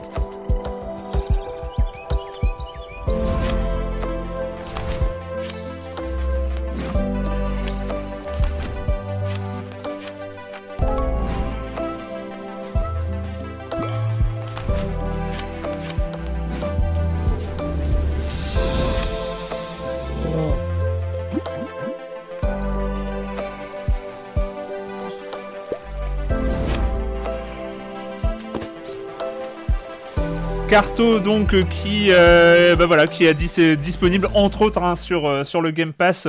Si, si vous êtes abonné vous pouvez regarder directement à quoi ça ressemble. En tout cas je pense que dès le pitch initial quand on explique en quelques mots en tout cas ça interroge ça rend assez curieux assez vite ce Carto Marius. Ouais, alors avant de faire le pitch, enfin le, avant d'atteindre le cœur du jeu, on peut, de façon extrêmement euh, flemmarde, euh, reprendre la présentation d'Alba, puisque c'est l'histoire d'une petite fille qui est avec sa grand-mère et qui débarque sur une île. Alors tout ça est par accident, et surtout la petite fille a un pouvoir, c'est qu'elle elle est capable de manipuler des cartes, vraiment une carte une map, quoi, une... et, d'en déplacer les éléments en papier pour re, euh, reformuler son environnement, on va dire. En gros, déplacer une carte suffit à déplacer euh, la portion physique de, sa représentation. Du coup, tu te retrouves avec un jeu qui a un puzzle, qui a une allure de puzzle où tu switches en permanence en fait entre euh, ton petit personnage qui se promène librement sur la carte que tu viens de créer et, et tu bascules en mode editing de cartes qui est très simple, qui ressemble vraiment à un puzzle avec des petits, des petits bouts de cartes que tu, euh, que tu assembles euh, euh, et fais pivoter librement avec comme seule contrainte de faire en sorte que les bordures correspondent. C'est-à-dire qu'une hmm. case d'eau doit être, enfin, un, un bord d'eau doit être aux côtés d'un bord d'eau et, ce genre de choses. C'est simplissime à prendre en main, mais vraiment. Et, et, les premiers puzzles sont extrêmement faciles, très clairs ça va être euh, un villageois qui est perdu, qui va te demander de trouver sa maison qui est à l'ouest du village euh, au centre de l'île. Euh, toi, tu prends ta petite case, tu la déplaces à l'est ou à l'ouest comme tu veux, et tu fais apparaître, et en, l'inscrivant, enfin en la, déplaçant et en la mettant au bon endroit, tu fais apparaître sa maison. Mm. parce qu'elle est au bon endroit. Et tu as ça, et, euh, et en explorant de la carte, tu rencontres des gens et tu rencontres des bouts de cartes supplémentaires qui viennent complexifier un peu le tableau et, euh, et te t'ouvrir des possibilités en fait. Mm. Et c'est très très simple, mais c'est cette idée de faire de la carte un outil de gameplay, c'est finalement un truc qu'on a assez peu vu quoi. Enfin moi j'ai pas le j'ai pas de référence autre sur, euh, sur une idée de gameplay aussi simple. Euh, C'est l'idée l'idée est, assez extraordinaire. Hein. donc c'est un, truc où voilà, comme tu l'as expliqué, alors les cartes c'est des petits carrés. Hein. donc on n'est pas sur des bouts, des bouts de... comme des puzzles ou des choses comme ça. Hein. c'est les cartes c'est juste des carrés à agencer, à mettre l'un au-dessus, à gauche des autres, faire correspondre les zones. Et donc le, le principe c'est de comprendre comment est-ce qu'on va pouvoir progresser dans l'aventure euh, de Carto? Cartos, donc c'est le prénom de, la, petite fille. Euh, en fonction des éléments, des gens qu'on a rencontrés, etc. Et on va avoir des sortes d'objectifs qui vont être plus ou moins clairs, mais euh, assez précis. Et en fait, pour atteindre cet objectif, il va falloir agencer la carte d'une certaine manière, progresser. ça peut être très bien, par exemple, progresser dans une forêt, sachant qu'on n'a que je vais vous donner un exemple, par exemple. On doit progresser dans une forêt où on a en fait juste deux morceaux de carte. C'est-à-dire que euh, Alba, elle va progresser, elle va aller donc d'un élément de la carte à l'autre. Carto. Et on c'est pas Alba. oui. Pardon. Putain, je me mélange, ça, va pas être simple. C'est normal, c'est des petites filles et tout. et, et, ensuite, en fait, on va prendre l'élément précédent de la carte, donc la forêt euh, dont on vient de sortir, et on va la mettre après. C'est-à-dire que on va, comme si on était dans une immense forêt, sauf qu'on va comme ça switcher deux bouts de carte qui vont nous permettre de progresser comme si on était dans une énorme forêt. Je ne sais pas si c'est très clair, mais en tout cas, le... tout ça est hyper intuitif et la, la difficulté, en tout cas le côté hyper malin, ça va être d'interpréter les paroles euh, des, des, personnages qu'on croise pour essayer de comprendre comment euh, ce que eux nous expliquent va être euh, traduisible en, éléments de, de, carte. On, va pouvoir traduire ça en, éléments de carte, en éléments de, de paysage, de d'agencement de tel euh, du lac, de l'embouchure de la rivière, du pont, de, ce genre de choses. si ça doit être au nord, si ça doit être à l'ouest, il va falloir suivre des indices sur les cartes pour poser la, la, dalle suivante, enfin ce, ce genre de choses. Et et, ça se réinvente en permanence. Et c'est la force du truc, c'est-à-dire que non seulement ils ont trouvé un, mécanisme de gameplay original, tu l'as dit, moi j'ai pas souvenir d'avoir euh, d'avoir euh, croisé ce, genre de ce genre de, gameplay, et en même temps, eh ben ils ont ils réussissent à partir de cette brique initiale à se réinventer continuellement. Et c'est-à-dire qu'il y a à peu près une, il y a une dizaine d'environnements euh, différents, une dizaine de chapitres dans l'histoire euh, de, Carto. Et, euh, et, en fait, à chaque fois, il y a un, nouveau, un nouvel élément, une nouvelle façon d'interpréter les cartes. Et, ça, et on, on s'ennuie pas, on s'ennuie pas. Enfin, il y a vraiment, on, est, on est tenu par le truc. Je sais pas si ça t'a fait le, même effet, Marius, mais. Ouais, ouais, il y a une façon de, bah, de montrer les possibilités qu'offre cette idée de game design qui est assez chouette euh, avec euh, bah, des, des, façons de, de, recomposer des tracés à l'intérieur de ce qui est dessiné à l'intérieur de, de, chaque case pour former une forme plus grande, euh, de recomposer des formes aussi avec ces trucs-là. Enfin, c'est vraiment très malin. Il y, a une, il y a au sein des niveaux, il y a une espèce de hub qui est un manoir euh, qui est assez génial aussi. C'est très bête, mais on passe d'un de, design à l'échelle de d'une carte assez large à quelque chose de plus restreint euh, de l'ordre de l'immeuble, où il s'agit de recomposer les pièces dans le bon ordre pour en faire apparaître d'autres, pour, euh, pour trouver des, des points d'accès. Et c'est euh, c'est vraiment super. C'est très malin et en même temps tellement. Enfin, il y a quelque chose d'assez de, génial dans, les, dans ces énigmes qui, sont, qui semblent sibyllines au départ et qui sont en fait complètement évidentes. Et, et non, c'est vraiment. c'est d'autant plus charmant que le jeu est beau, quoi. Il y, a, y, a, y, a, quelque chose de, de, de très élégant dans, dans la, la, la, façon de peindre le truc. Tout est, tout est fait au lavis. On, on sent qu'on voit le papier en dessous euh, qui, qui, a bu l'encre et il y, a, y, a une façon d'animer la chose qui est très légère mais très belle. Façon de, de voilà, il y a des petites vagues autour de notre île. Les vagues, c'est deux petits coups de pinceau euh, d'encre blanche et on, on, les voit bouger. Enfin, c'est extrêmement élégant, très simple. Et, euh, et, non, je trouve que chaque environnement est, est à la fois beau et, euh, et amusant dans la façon de, de trouver des, des, jeux différents avec, euh, avec ces petites énigmes, quoi. Et il y a cette gestion de la difficulté que moi j'ai vraiment adoré. Donc moi je l'ai fini en gros, si on s'y met bien, c'est quand même je pense que c'est une bonne durée. Enfin, c'est, moi j'ai mis 6 heures, un peu, à, peu près 6 heures à, en arriver, à arriver au bout de, de, Carto. Et, et, pour le coup, c'est, c'est vraiment il y a une vraie, une vraie bonne gestion de la difficulté, c'est-à-dire que j'ai jamais été vraiment bloqué, mais euh, il y a un vrai sentiment de réussite qu'on comprend.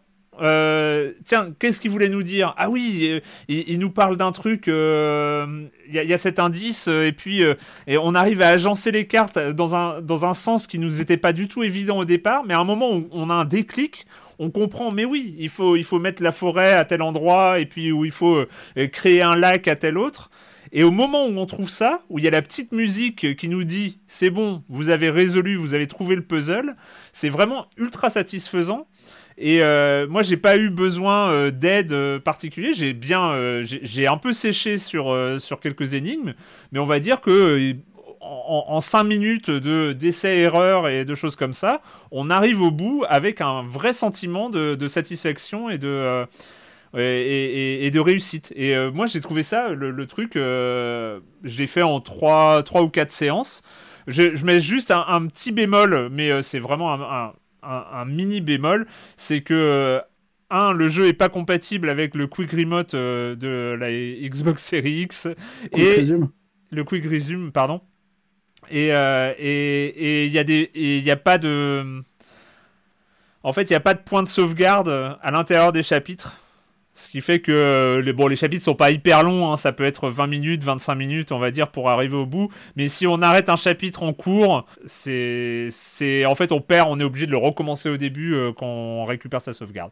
Ça, c'était juste quand les consoles, euh, quand on parlait des consoles euh, qui sortaient, on parlait de, ces fonctionnalités dont on ne savait pas à l'avance qu'elles étaient révolutionnaires et le quick resume, on suspectait très fort que euh, on allait vite s'y habituer, que dès qu'elle serait plus là, ça allait nous saouler. Bah voilà, on y est. Ah bah ouais, non mais c'est, non mais ah en plus c'est vraiment, c'est un truc tout bête, mais quand tu l'as pas, t'es, ça cringe quoi. Ouais.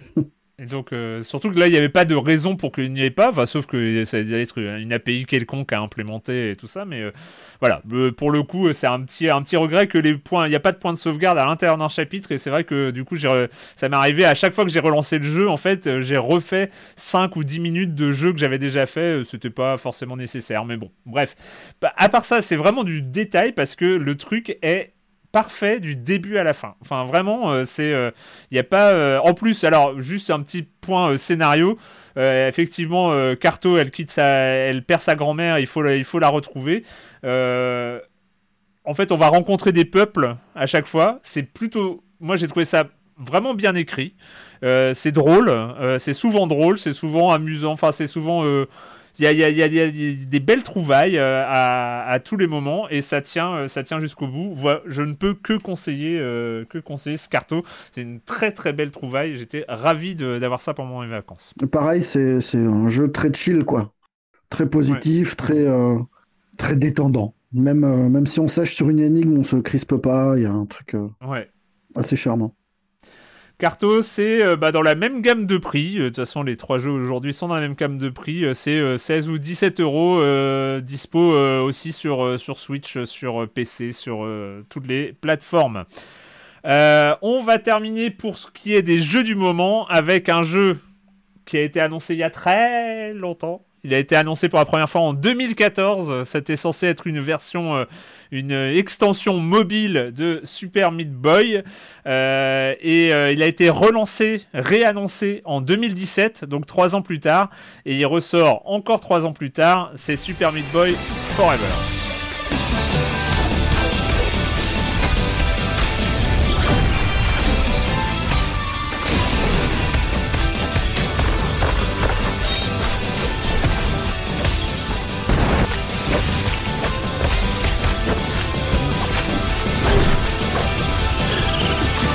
Super Meat Boy, on s'en souvient tous et mm. toutes.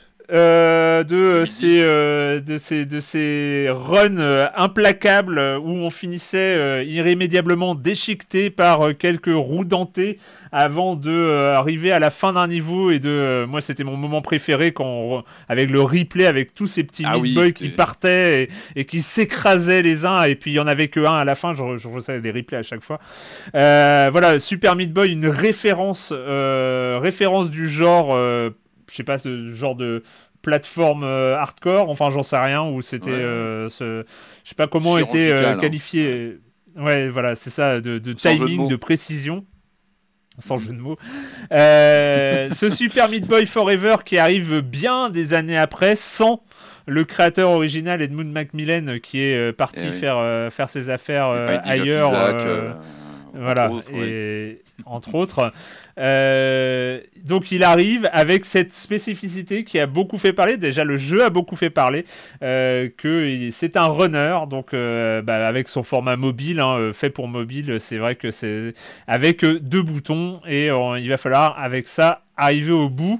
moi, j'ai envie, bah, Patrick, ce Super Meat Boy Forever, ça a été douloureux pour toi ou?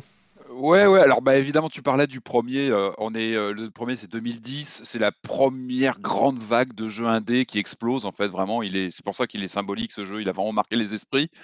Euh, moi, il me faisait, moi, il me faisait penser à Infernal Runner, par exemple, sur Amstrad ou autre. Enfin, bon, bref, voilà, des jeux trash comme ça, assez sanguinolents, mais avec une précision chirurgicale.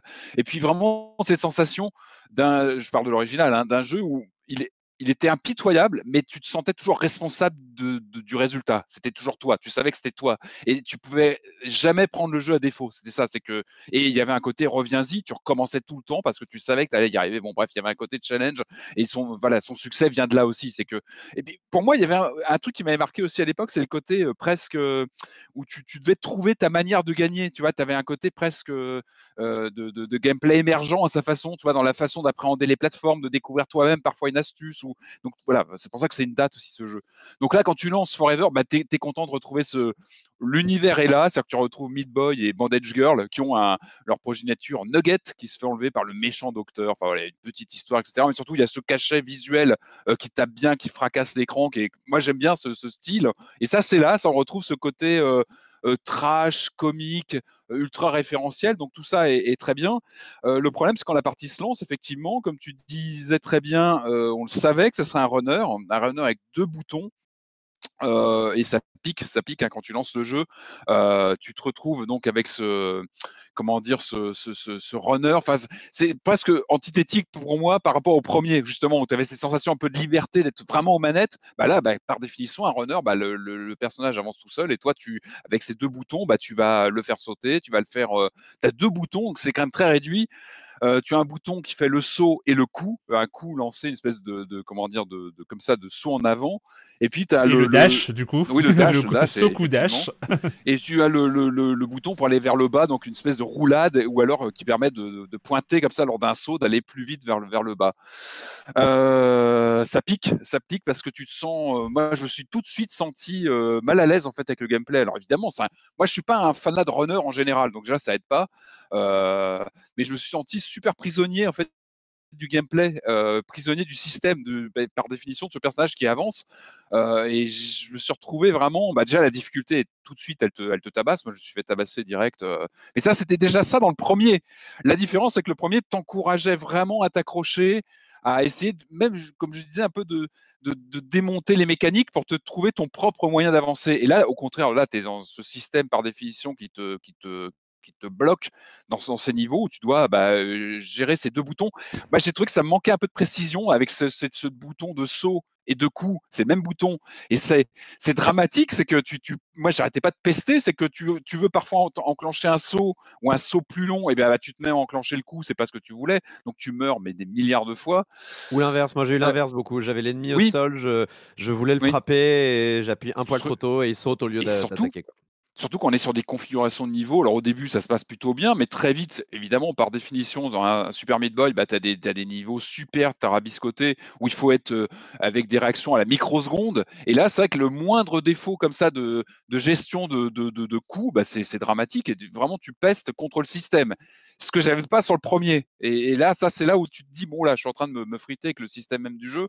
Alors après, évidemment, il y a, cette recette euh, simple. C'est peut-être le, côté attractif pour certains, c'est le côté assez. Euh, euh, comment dire, limpide du gameplay. Hein. C'est que tu as deux boutons, c'est facile d'y entrer, bon, tu, tu, prends cher très vite. Et puis aussi cet aspect qui est nouveau, c'est le, des niveaux générés aléatoirement, en fait, avec un système de, de racines. En fait, on peut choisir plus ou moins des racines pour générer des niveaux.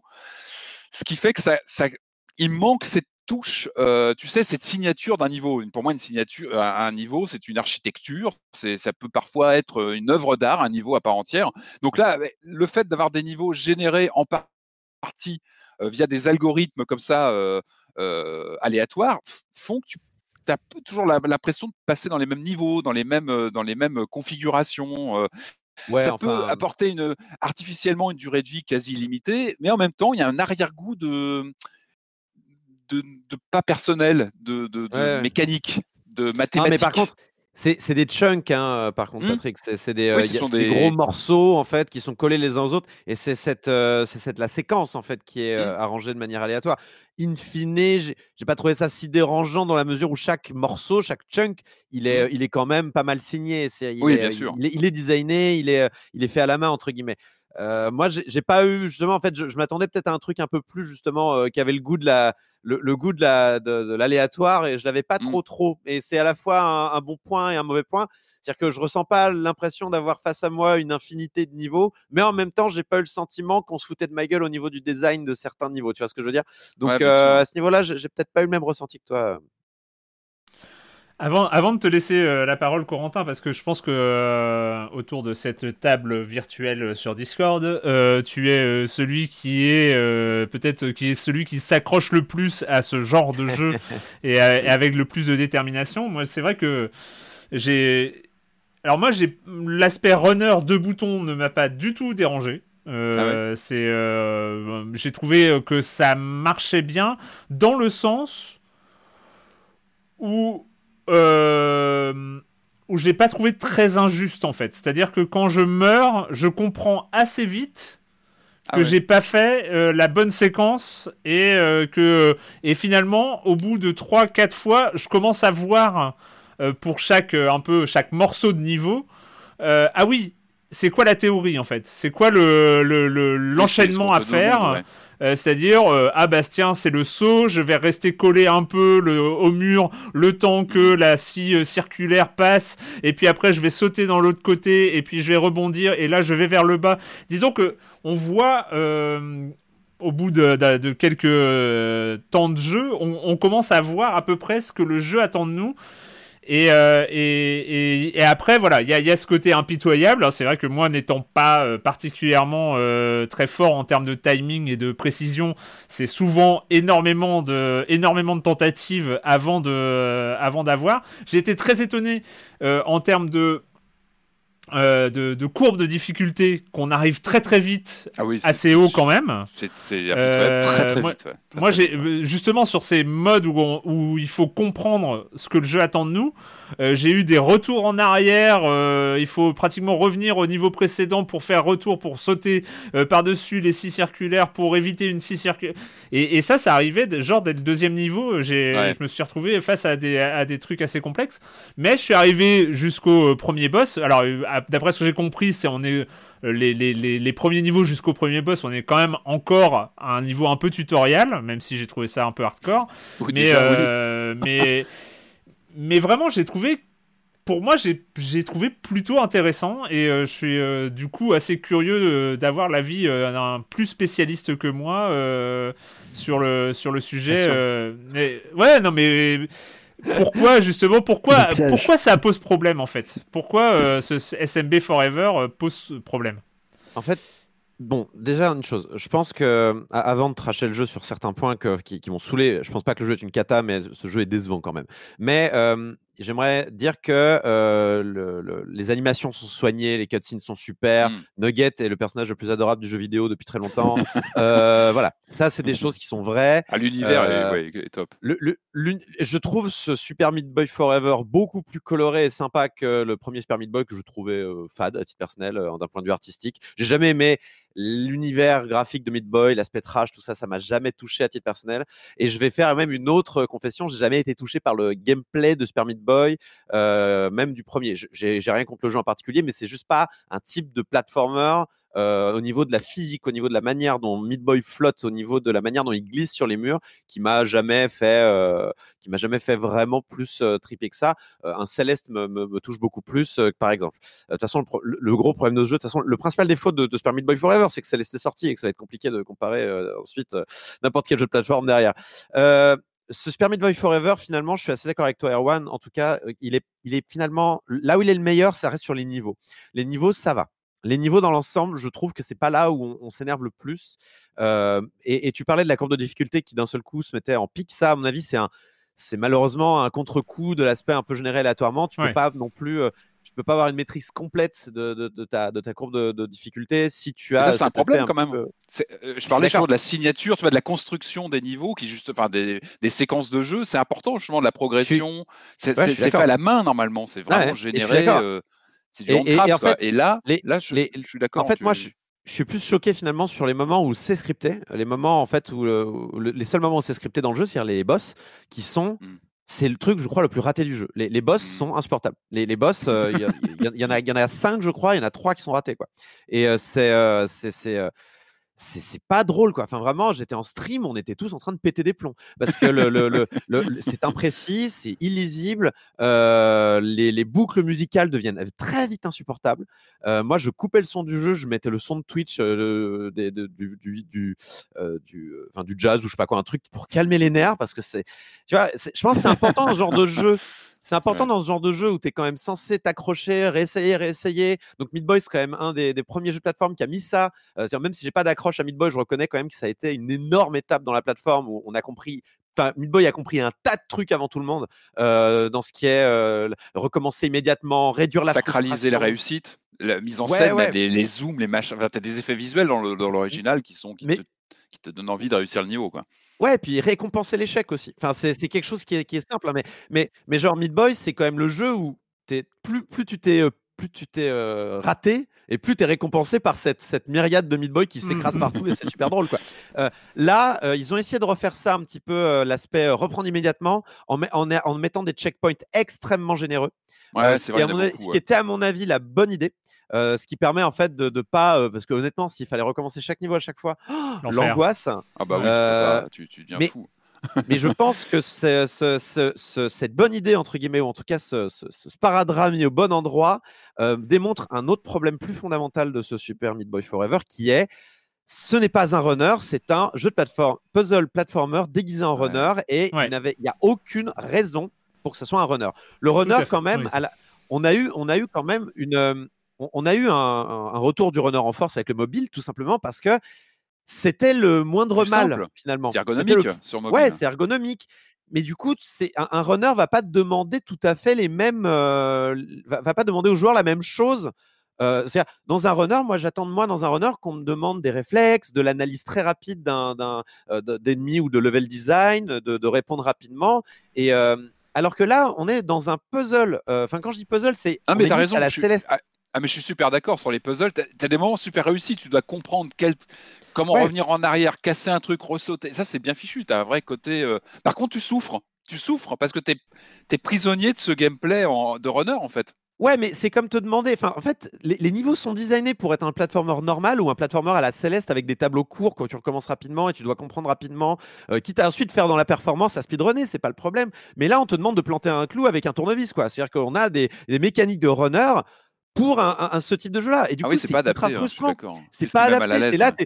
ouais, c'est ce qui met mal à l'aise. Alors, pourquoi, pourquoi, c'est juste une question, c'est pourquoi c'est pas adapté, sachant que le gameplay s'adapte, c'est-à-dire que c'est un jeu à deux boutons et ça se résout à deux boutons. Donc du coup, j'arrive pas à comprendre pourquoi tu considères que c'est pas adapté, sachant que pour arriver au bout du niveau, il y a besoin que des deux boutons. Donc pourquoi ce serait pas adapté? Je comprends pas l'idée c'est pas adapté. Bon, c'est pas adapté parce que dans ce genre de jeu, tu as besoin de t'arrêter, d'essayer de lire ce que tu fais. C'est-à-dire que quand tu ah as des niveaux qui sont ah comme bah, ça, hein. euh, prends les niveaux de Super Meat Boy ou les niveaux de Céleste, tu as quand même un large champ de vue. Là, c'est contrit, euh, c'est assez petit. Tu cours tout le temps, tu pas toujours le temps d'analyser, ce qui fait que tu vas tu vas vraiment des fois courir sans savoir où aller, sans comprendre. Il y, a vraiment, il y a des moments où moi j'étais en mode, je ne sais pas quoi faire. Et impossible d'aller voir sur internet pour une solution puisque c'est généré aléatoirement, donc je vais pas pouvoir trouver un walkthrough qui va correspondre à ma partie. Euh, et j'ai fini par trouver un, mais mais c'était pas agréable, c'était pas, c'était une recherche. En fait, tu veux dire que ces, ces, 5 ou 10 premières morts euh, de découverte euh, de l'obstacle sont frustrantes en fait, c'est ça. Il y, y, a de la frustration et tu as, l'impression de pas être en totale possession de tes moyens. Et en fait, ça, ça, à la rigueur, ça serait moi ils, essayent un petit peu de jouer avec ça et je, comprends où ils veulent aller. Hein. Euh, quand par exemple ils te disent bon bah là tu vois il faut que tu redescendes de ce couloir vertical en étant dans le bon sens. Il y a des, énigmes de ce, de ce style-là puisque mmh. votre personnage va courir toujours dans le même sens tant que vous n'aurez pas fait un saut mural ou alors tant que euh, vous n'aurez pas croisé des, certains objets qui vous font vous retourner. Mmh. Ça je, je trouve ça, ça c'est une bonne idée de tenter de faire des puzzles là-dessus. Le problème, c'est qu'aussi à côté de tout ça, il y a plein d'imprécisions. De, Patrick, tu l'as dit tout à l'heure, moi je trouve que le, la manière dont ils ont arrangé les boutons n'est pas bonne. Ah mettre bah, le, coup de poing et le saut sur la même touche, c'est une catastrophe. Faut pas faire ça. Hein. C'est pas, pas une bonne idée. En fait, on garde l'exigence de, précision chirurgicale du, jeu d'il y, a 10 ans, à part qu'on a ce gameplay super clivant, super réducteur. En fait, moi je trouve, hein. en tout cas. Et oui, les deux boutons sont très mal gérés. Le moindre et la, moindre précision ne passe pas. Et là, on a, moi, je, bah, vraiment, j'ai eu beaucoup, beaucoup de mal. Pour tout vous dire, hier soir, j'ai craqué. Je suis relancé le Super Meat Boy original et j'ai pris mon, enfin vraiment, je me suis senti à la maison. Je me suis dit, waouh, voilà, là, je respire. non, mais vraiment, j'en prends plein la tronche aussi. Mais bon sang, quel de. En fait, la vraie question, c'est est-ce qu'il fallait encore l'appeler Super Meat Boy? Est-ce ah, bah, c'est ça la vraie question. C'est ah, la vraie question. C'est le jeu n'est pas mauvais si on est voilà, si on est open sur, sur, le, sur le style du runner, bah, je trouve que le nom Super Meat Boy pose problème parce que parce que c'était un rythme. Super Meat Boy de, 2010, c'était un rythme, c'était un style, comme je disais, avec un, ce côté de se sentir aux manettes. Là, mais je me sens prisonnier. C'est vraiment ce que je ressens manette en main, et ça me pose problème. Euh, frustration. Euh, Oui, effectivement, comme tu disais, il y a ces checkpoints qui sont très bien fichus, euh, il y en a, il y en a pas mmh. mal, mais c'est le rythme aussi qui est, qui est en question par rapport à mmh. l'original. C'est-à-dire que tu n'as pas le même rythme, les niveaux sont pas. Il y a ce côté plus haché de l'expérience.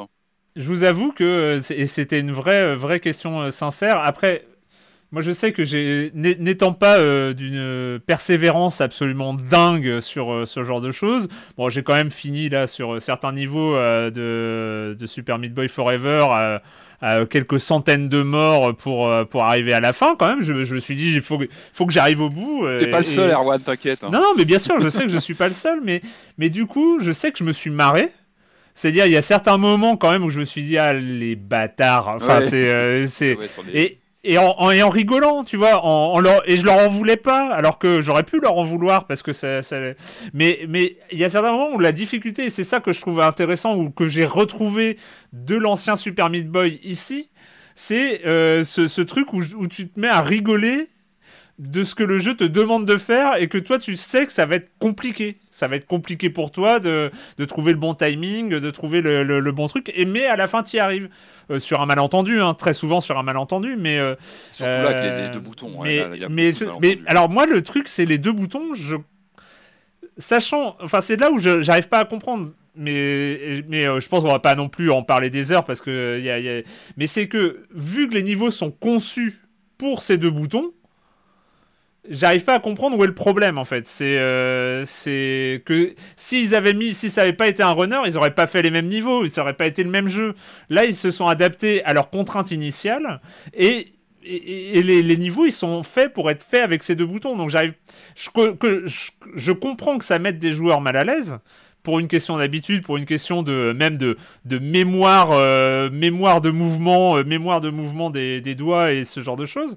Mais en même temps, si tu rajoutes euh, une direction, si tu rajoutes, si tu enlèves l'aspect runner, c'est plus le même jeu, c'est plus les mêmes énigmes, c'est plus les mêmes, euh, les mêmes choses demandées. Non, là, non, alors là... là, pour le coup, là, je pense sincèrement que l'histoire des deux boutons, alors moi, cette pur titre personnel et enfin, j'aurais pas designé euh, le layout des touches comme ça. J'aurais mis, euh, j'aurais, je te le dis, je pense c'est une mauvaise idée. J'aurais mis euh, une touche pour frapper, une touche pour sauter et ensuite tu gères avec les directions. Point. Parce que moi j'ai, moi il y a des, en fait le problème c'est que tu divises en fait attaquer sur un bouton qui est attribué au saut et un bouton qui est attribué à se baisser. C'est ultra pas mmh intuitif. En vrai, moi j'aurais mis genre un bouton pour frapper quand tu es en train de glisser que tu peux faire avec la touche bas euh, tu, décides de quand tu frappes. Tu vois ce que je veux dire? Alors que là, il, frappe automatiquement. Ouais. non, même pas. Et puis il frappe et il s'arrête de frapper après. Enfin, c'est. Ah, mais surtout quand tu as des séquences, quand as des séquences, tu dois enchaîner comme ça plusieurs actions, ce qui arrive souvent, c'est l'enfer. C'est l'enfer. C'est contre-intuitif. Du, du, coup, tu arrives, en, fait, tu es, obligé de, obligé de composer avec une interface qui, se, qui, joue un peu contre toi, moi j'ai le sentiment. Et, rejoue au premier, tu oublies l'interface. Il n'y a plus que toi, l'objectif du, niveau, c'est tout. Il n'y a plus rien d'autre. C'était ça aussi la force de ce jeu et d'autres, hein, de, cette grande époque. Euh. Et là, là, euh, il n'y a pas ça, tu te batailles avec ta manette. Quoi. Enfin, moi, c'est vraiment ce que j'ai ressenti. En, fait, je pense qu'ils ont, ils, ont, ils auraient, en fait, ils sont, ils sont, ils ont le cul assis entre deux chaises, parce qu'ils ont voulu garder une forme de complexité quand même de gameplay, en, laissant le joueur malgré tout euh, décider de quand il veut frapper et tout ça.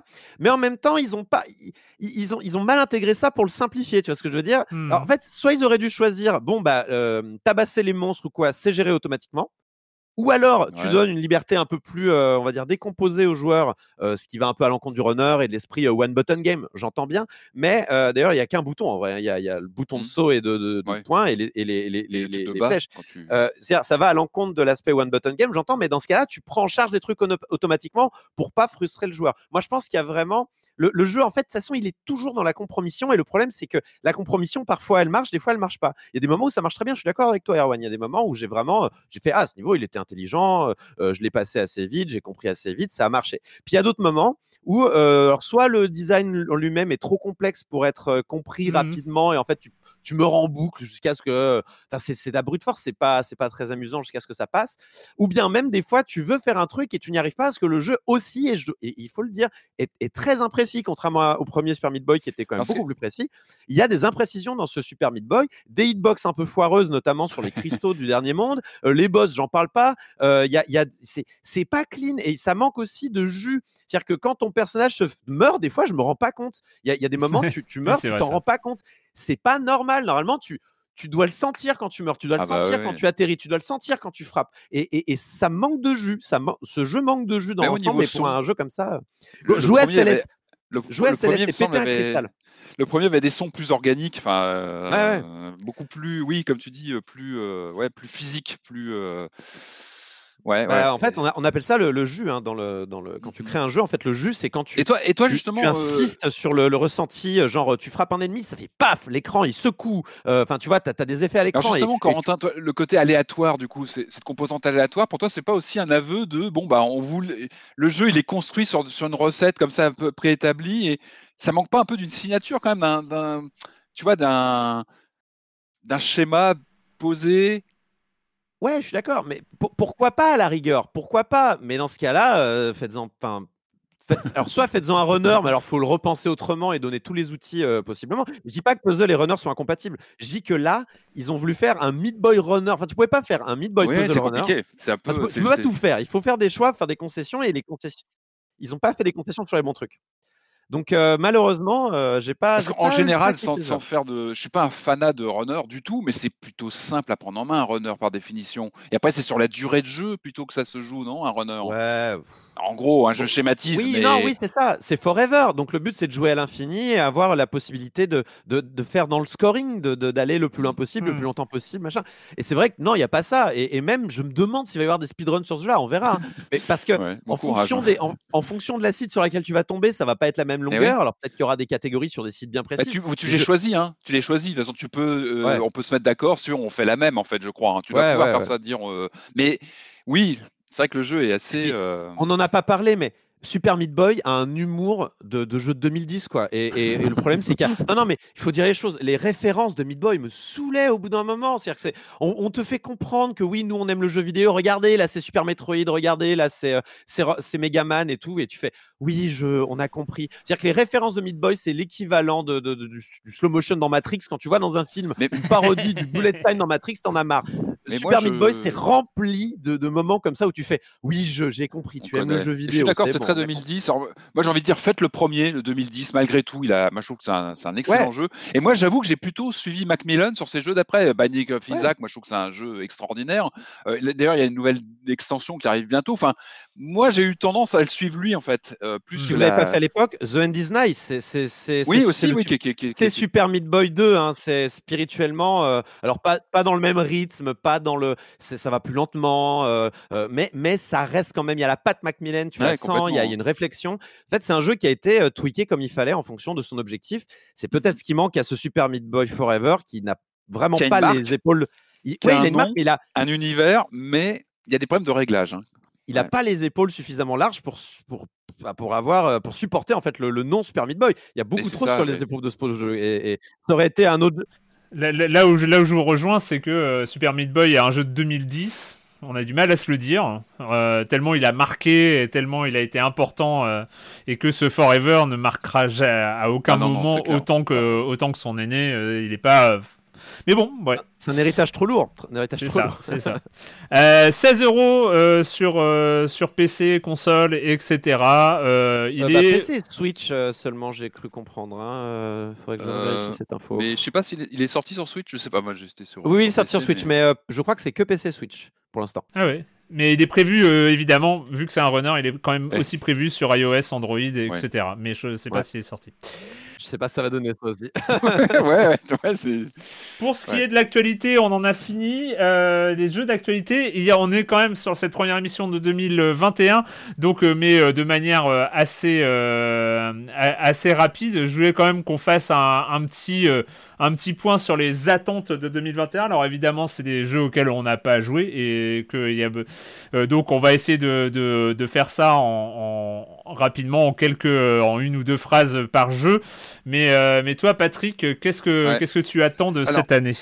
Alors moi, ce que j'attends, c'est la next gen. Je l'attends parce que j'y suis pas encore passé euh, et euh, parce que parce que pour moi, il n'y avait pas de jeu excitant cette année. Donc moi, ce que j'attends, c'est une année 2021 euh, qui envoie du pâté niveau next gen, quoi, qui donne envie d'y aller, franchement, et que qu'on ait des titres qui, qui poussent les bécanes. pour moi, le jeu, mais j'en ai déjà parlé, hein, le jeu que j'attends vraiment pour passer la nouvelle génération, c'est Resident Evil 8 de Capcom. Hein. Moi, j'ai adoré le 7 qui était voilà, qui retournait la table, qui, qui voilà, qui, qui, a bien chamboulé la saga chez Capcom. Donc le 8 moi je l'attends. Il y a beaucoup de promesses dans les trailers.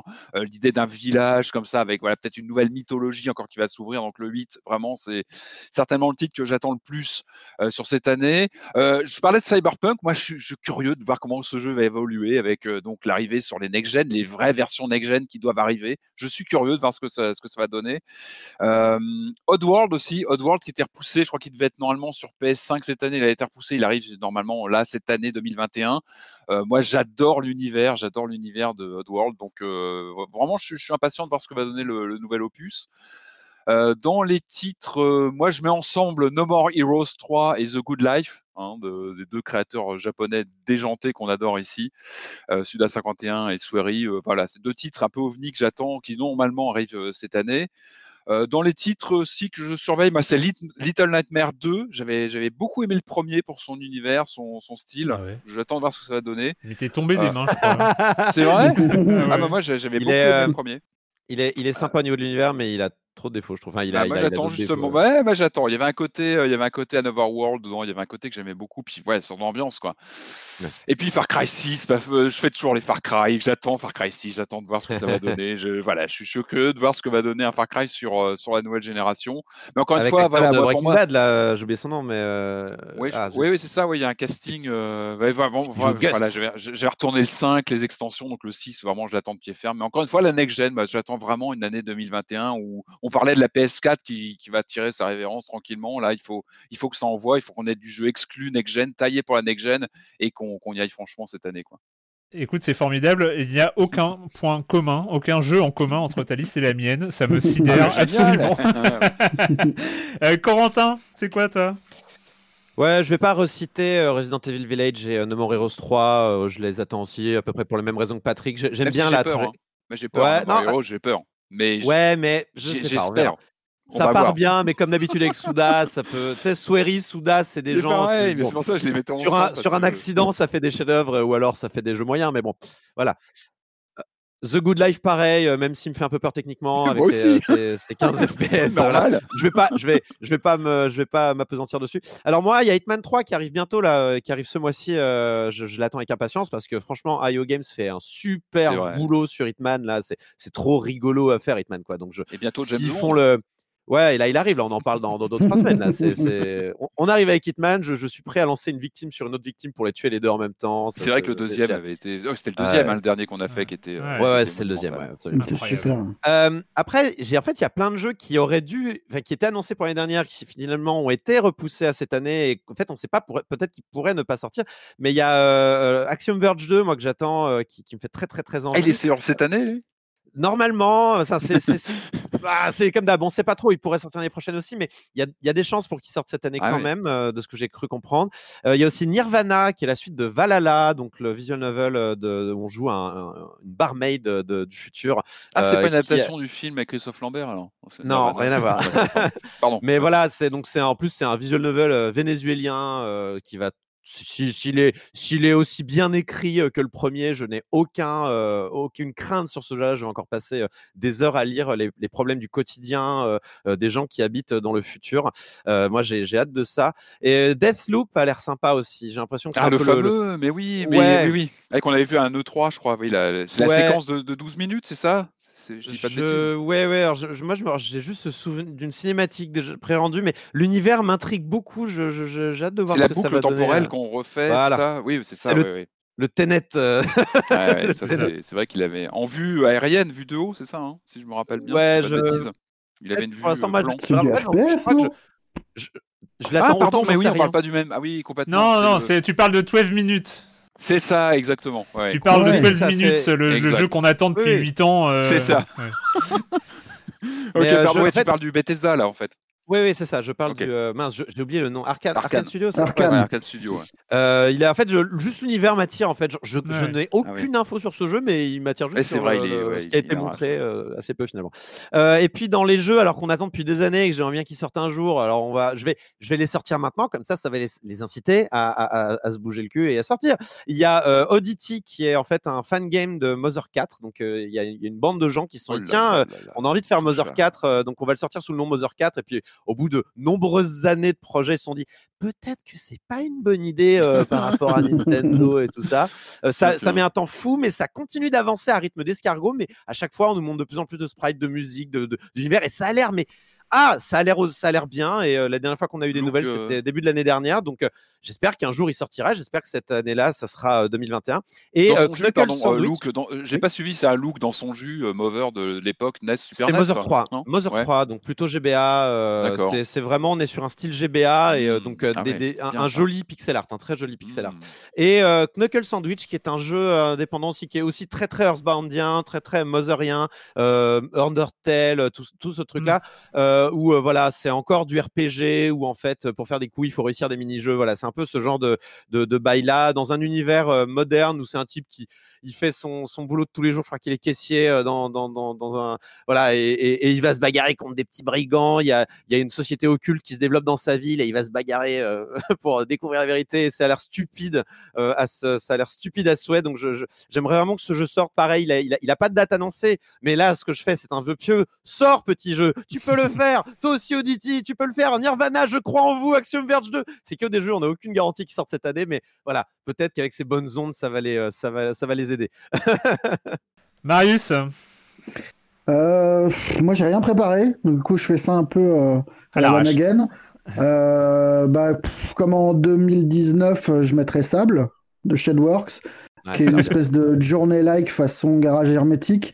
Après, il y a toujours ce truc du, du jeu qu'on a mais dont on ne sait pas exactement ce que ce sera. Hmm. Enfin, sur des trucs comme ça, je suis peur d'être vachement déçu. Enfin, Sable, vraiment, ça fait plus d'un an que je l'attends et je, crains au moment de l'avoir d'avoir un truc sympa, très beau, mais. Euh, mais bon. J'ai un bon pressentiment sur Sable.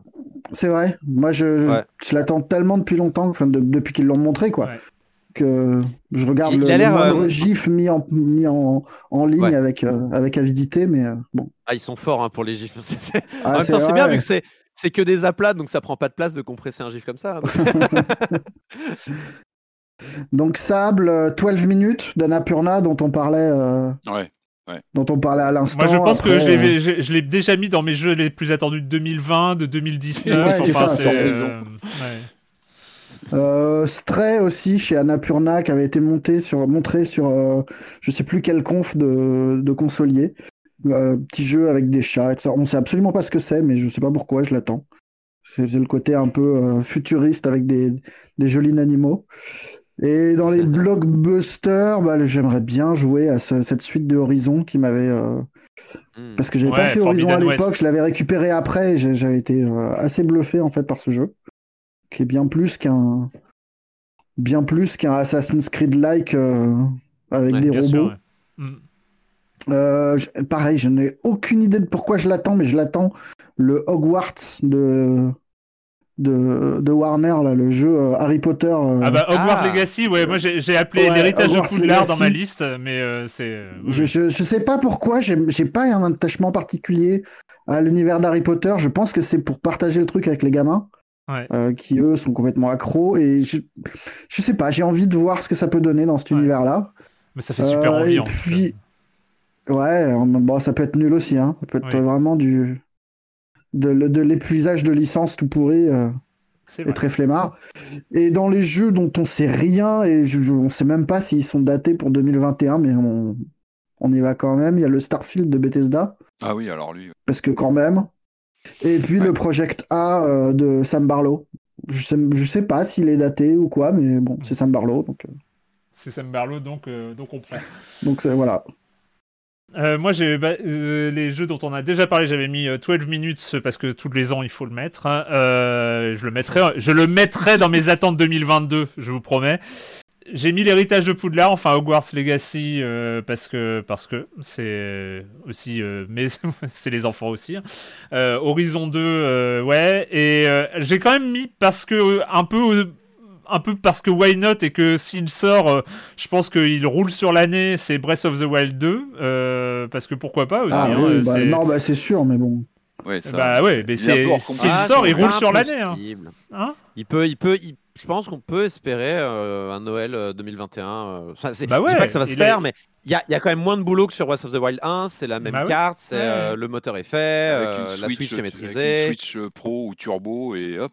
Et hop sur, sur les gros jeux assez datés qui euh, normalement ne devraient pas tarder, il y a Humankind d'amplitude qui me fait mm. aussi de l'œil, mm. même si j'ai jamais vraiment persévéré chez, sur les jeux d'amplitude que j'ai toujours commencé avec gourmandise, mais j'ai un peu bloqué. Mais là, celui-là, une revisite un peu originale de, du modèle civilisation euh, je me dis que ça peut m'accrocher. Et puis euh, côté, j'ai joué euh, quelques heures sur. Ils avaient mis une bêta en, ligne sur Stadia, mm. qui était assez sympa. Et sinon, il y a quand même quelques indés qui, moi, m'ont vraiment. Il y a Season, cette mm, espèce de balade à vélo, photographique, balade photographique à vélo, mais ça fait partie de ces jeux où il te montre 10 secondes de gameplay et t'es là, je veux y jouer, je veux passer ma vie là-bas. Euh, je, enfin c'est non, mais il y a, y a, un côté comme ça, en 10 secondes d'image, tu te dis, ouais, c'est bon, je, je, le veux. Donc, Season. Euh, y a, j'ai vu des images assez récemment d'un jeu qui s'appelle Maquette, qui devrait arriver, euh, un peu dans le genre euh, carto, mais en 3D, c'est-à-dire que tu déplaces des objets dans une maquette, et toi, tu es à l'intérieur même de cette maquette en taille réelle, donc tu as, des effets d'échelle euh, qui, qui sont pas mal. Et euh, qu'est-ce que j'avais. Et dans les jeux, pareil, en, en termes visuels qui font envie, c'est un jeu qui s'appelle Solar H. Euh, des gens qui ont fait Hyper Light Drifter euh, et ah ça se passe dans un trou noir et avec euh, un côté glisse et tout ça qui a l'air très très cool et au niveau au niveau du design qui a l'air très joli aussi voilà pour mes attentes 2021 bah, après, on sait que ce sont les surprises qu'on voit pas venir qui souvent remportent la mise. Hein. On l'a mm. vu régulièrement. Ça, c'est vrai que ce sont les jeux qu'on a dans le radar, mais heureusement, il y a aussi des, des, titres qui déboulent sans, sans créer égard et qui, ah, qui Tout à fait. morceau. Ah, ah, et, puis je rajouterais la version définitive de, de Disco Elysium. Et ouais, quand Disco même. Elysium à toutes les. Le director's cut de Disco.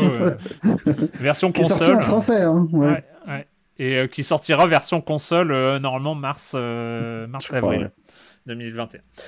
Euh, voilà, voilà. Et bah, c'est un programme qui promet d'être chargé pour cette année à venir. Euh, merci à tous les trois de m'avoir accompagné dans cette première émission de 2021. Merci, euh, merci. Donc c'est fini pour cette semaine avec le jeu vidéo et donc la question rituelle que je n'ai pas oubliée, laquelle vous n'allez pas échapper. Et quand vous ne jouez pas, vous faites quoi, Corentin? Alors c'est quand même un peu du jeu vidéo. C'est pas du jeu vidéo en tant que tel. C'est plutôt des vidéos sur le jeu vidéo. C'est une chaîne YouTube que j'aimerais recommander à ceux qui s'intéressent aux performances sur le jeu vidéo, en l'occurrence euh, tout ce qui est euh, de l'ordre du speedrun. Et c'est la chaîne de Summoning Salt, qui est en fait une chaîne qui va te sortir des vidéos de... Ça peut aller euh, aux trois quarts d'heure, hein, les vidéos, et qui va te raconter l'histoire d'un record du monde, ou alors l'histoire d'une catégorie sur un jeu, ou alors une run très particulière qui, a été jouée par quelques personnes. C'est super intéressant. Alors c'est qu'en anglais évidemment, peut-être qu'il y a des sous-titres, je, je, je n'ai pas regardé, mais c'est raconté, mais tu, es accroché. Tu dis, est-ce que c'est des records Enfin, vous pouvez aller regarder sur euh, sur euh, speedrun.org pour voir où on en est. C'est c'est pas l'info qui est importante, c'est la manière dont c'est raconté. Vous êtes là, vous êtes accroché à votre fauteuil, mais est-ce qu'il va y arriver ce con? Est-ce qu'il va est-ce qu'il va le battre son record? C'est c'est les rivalités entre plusieurs mmh. speedrunners qui qui est raconté. Euh, là récemment, donc on a eu l'histoire du record du monde sur Super Mario Bros 2, donc ou alors Super Mario USA. Hein, je parle bien de, Doki Doki Panic voilà, le, pas le vrai Mario Bros. 2. Le faux Mario. Euh. Notre Mario Bros. 2 nous. le nôtre. Euh, et c'est, euh, c'est un très bon jeu d'ailleurs. Il est excellent. Oui, un très bon jeu. assez passionnant parce que c'était encore, c'était une catégorie qui a été même qui a été répertoriée par Twin Galaxy à l'époque que vous connaissez peut-être via King of Kong. Et c'est des gens qui ils aiment pas les glitches, ils aiment pas les glitches. Et alors du coup, ils, gardaient des records sans glitch. Puis au bout d'un moment, ils ont fait c'est bon là, les glitches, on va peut-être, les mettre dans les speedruns. Il y en a une autre, il y en a une, deux autres que j'aimerais recommander c'est celle euh, qui raconte l'histoire de Mathias Rustemeyer qui cherchait à détenir, tenez-vous bien, euh, tous les euh, records du monde sur Mario Kart 64. Et limite, le reste de la communauté Mario Kart a essayé de l'en empêcher. C'est super, c'est super à regarder. Et, genre, à chaque fois qu'il prenait un record, il y en a un autre qui arrivait à en prendre un autre ailleurs. Du coup, il était obligé d'aller défendre son titre ailleurs. Et il avait 64 temps à, détenir comme ça. Et euh, bah, vous verrez à la fin s'il y parvient. Et le dernier, c'est euh, un qui est encore plus dingo, c'est euh, la quête de nombre de la communauté euh, Mike Tyson's Punch Out sur NES à finir le jeu mmh. les yeux bandés. Euh, voilà, non, c'est, c'est, que des histoires comme ça, des high concept. Et le mec te raconte ça. Il fait des, il fait des, des il fait des transitions très lentes. Tu dis, euh, il met du, du succès. Euh, il commence ses phrases en disant une date. Et le 3 janvier 2015. Et là, il met juste le bout de vidéo où il réussit. Le mec crie de joie et fait il y est arrivé. Enfin, t'es là, t'as envie, il y est ah arrivé. Il y, a un peu de théâtralité, c'est un peu théâtralisé, quoi. ah ouais, c'est complètement théâtralisé. Je recommande vraiment, vraiment, vraiment chaudement sur YouTube. Et si vous aimez le travail de Summoning Salt, il a un Patreon, donc n'hésitez pas à lâcher un dollar ou deux. Voilà, je recommande. Patrick? Alors moi, je vais vous surprendre, les amis. Hein. En ce moment, je regarde la saison 3 de Cobra Kai qui est arrivée sur Netflix le 1er janvier, je crois. saison 3, euh, bah, c'est toujours aussi bon. Je m'en fais un par jour, c'est-à-dire que j'ai ma petite dose tous les jours d'épisodes. Euh, on rappelle une série qui s'inscrit dans la saga Karate Kid des années 80. Alors pour moi, c'est un vrai cas d'école. C'est un vrai cas d'école. Et encore plus là, sur cette, saison 3 que je trouve vraiment très réussie. Là, j'en suis à peu près à la moitié. J'ai passé la moitié. Pour moi, c'est une sorte de cas d'école, de, greffon narratif sur un film des années 80.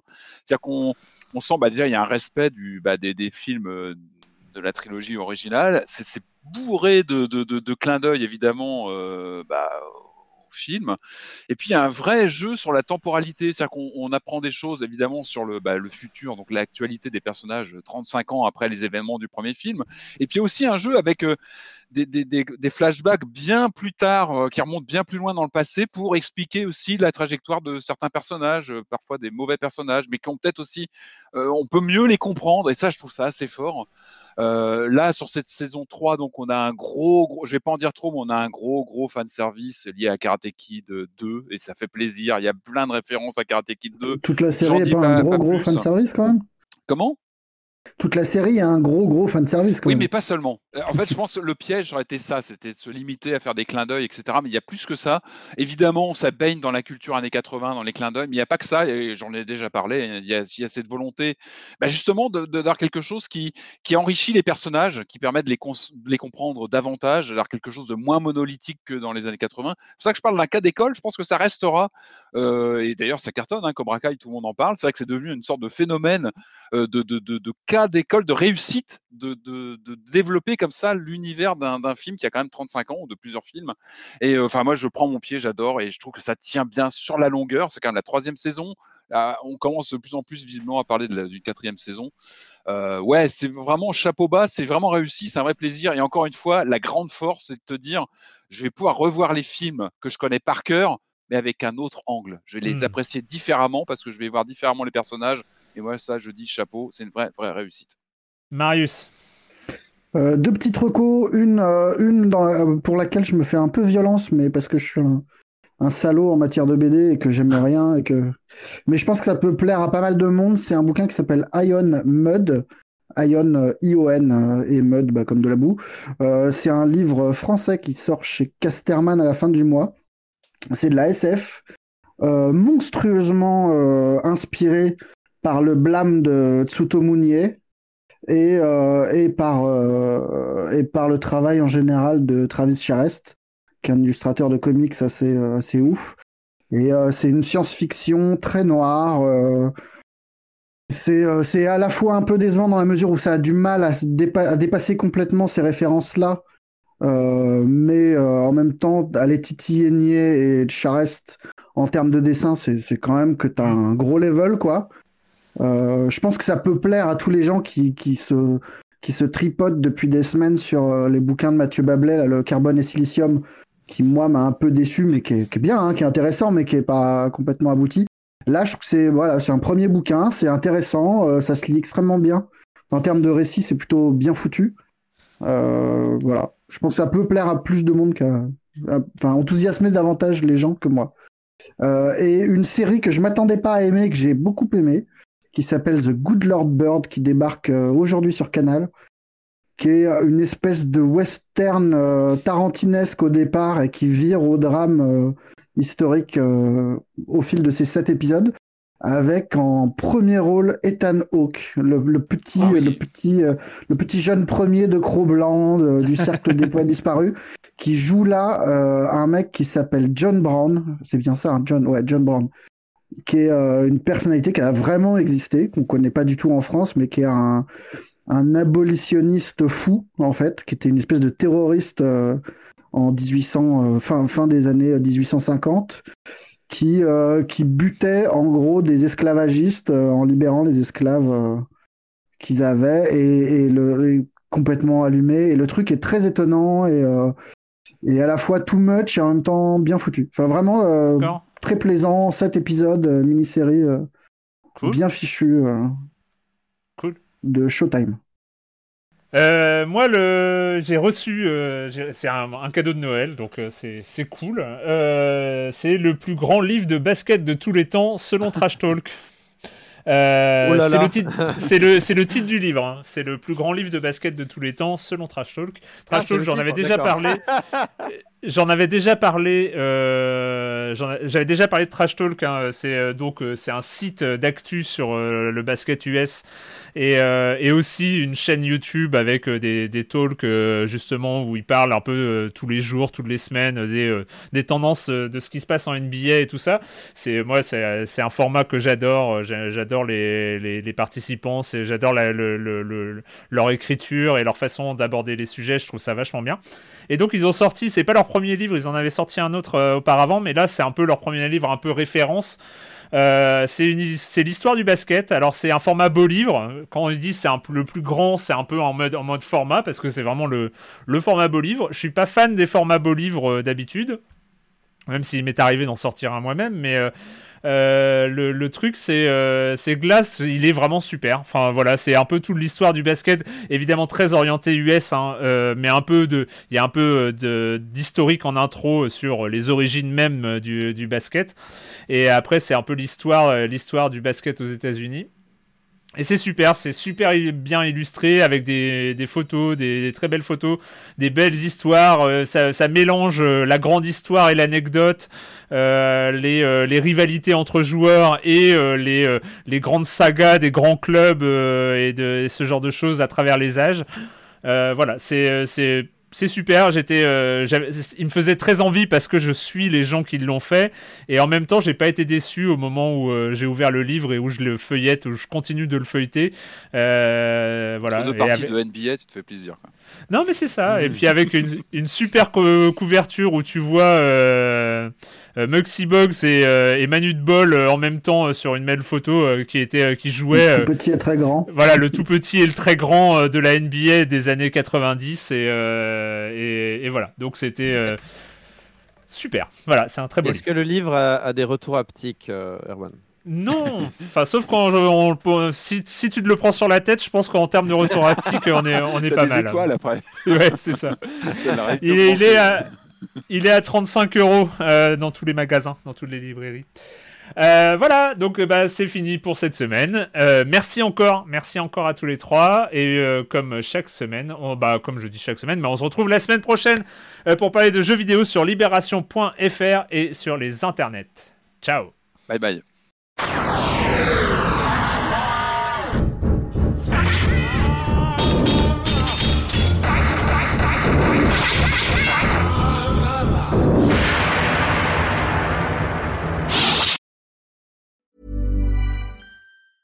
Mom deserves the best, and there's no better place to shop for Mother's Day than Whole Foods Market. They're your destination for unbeatable savings, from premium gifts to show-stopping flowers and irresistible desserts. Start by saving 33% with Prime on all body care and candles. Then get a 15-stem bunch of tulips for just $9.99 each with Prime. Round out Mom's menu with festive rosé, irresistible berry chantilly cake, and more special treats. Come celebrate Mother's Day at Whole Foods Market.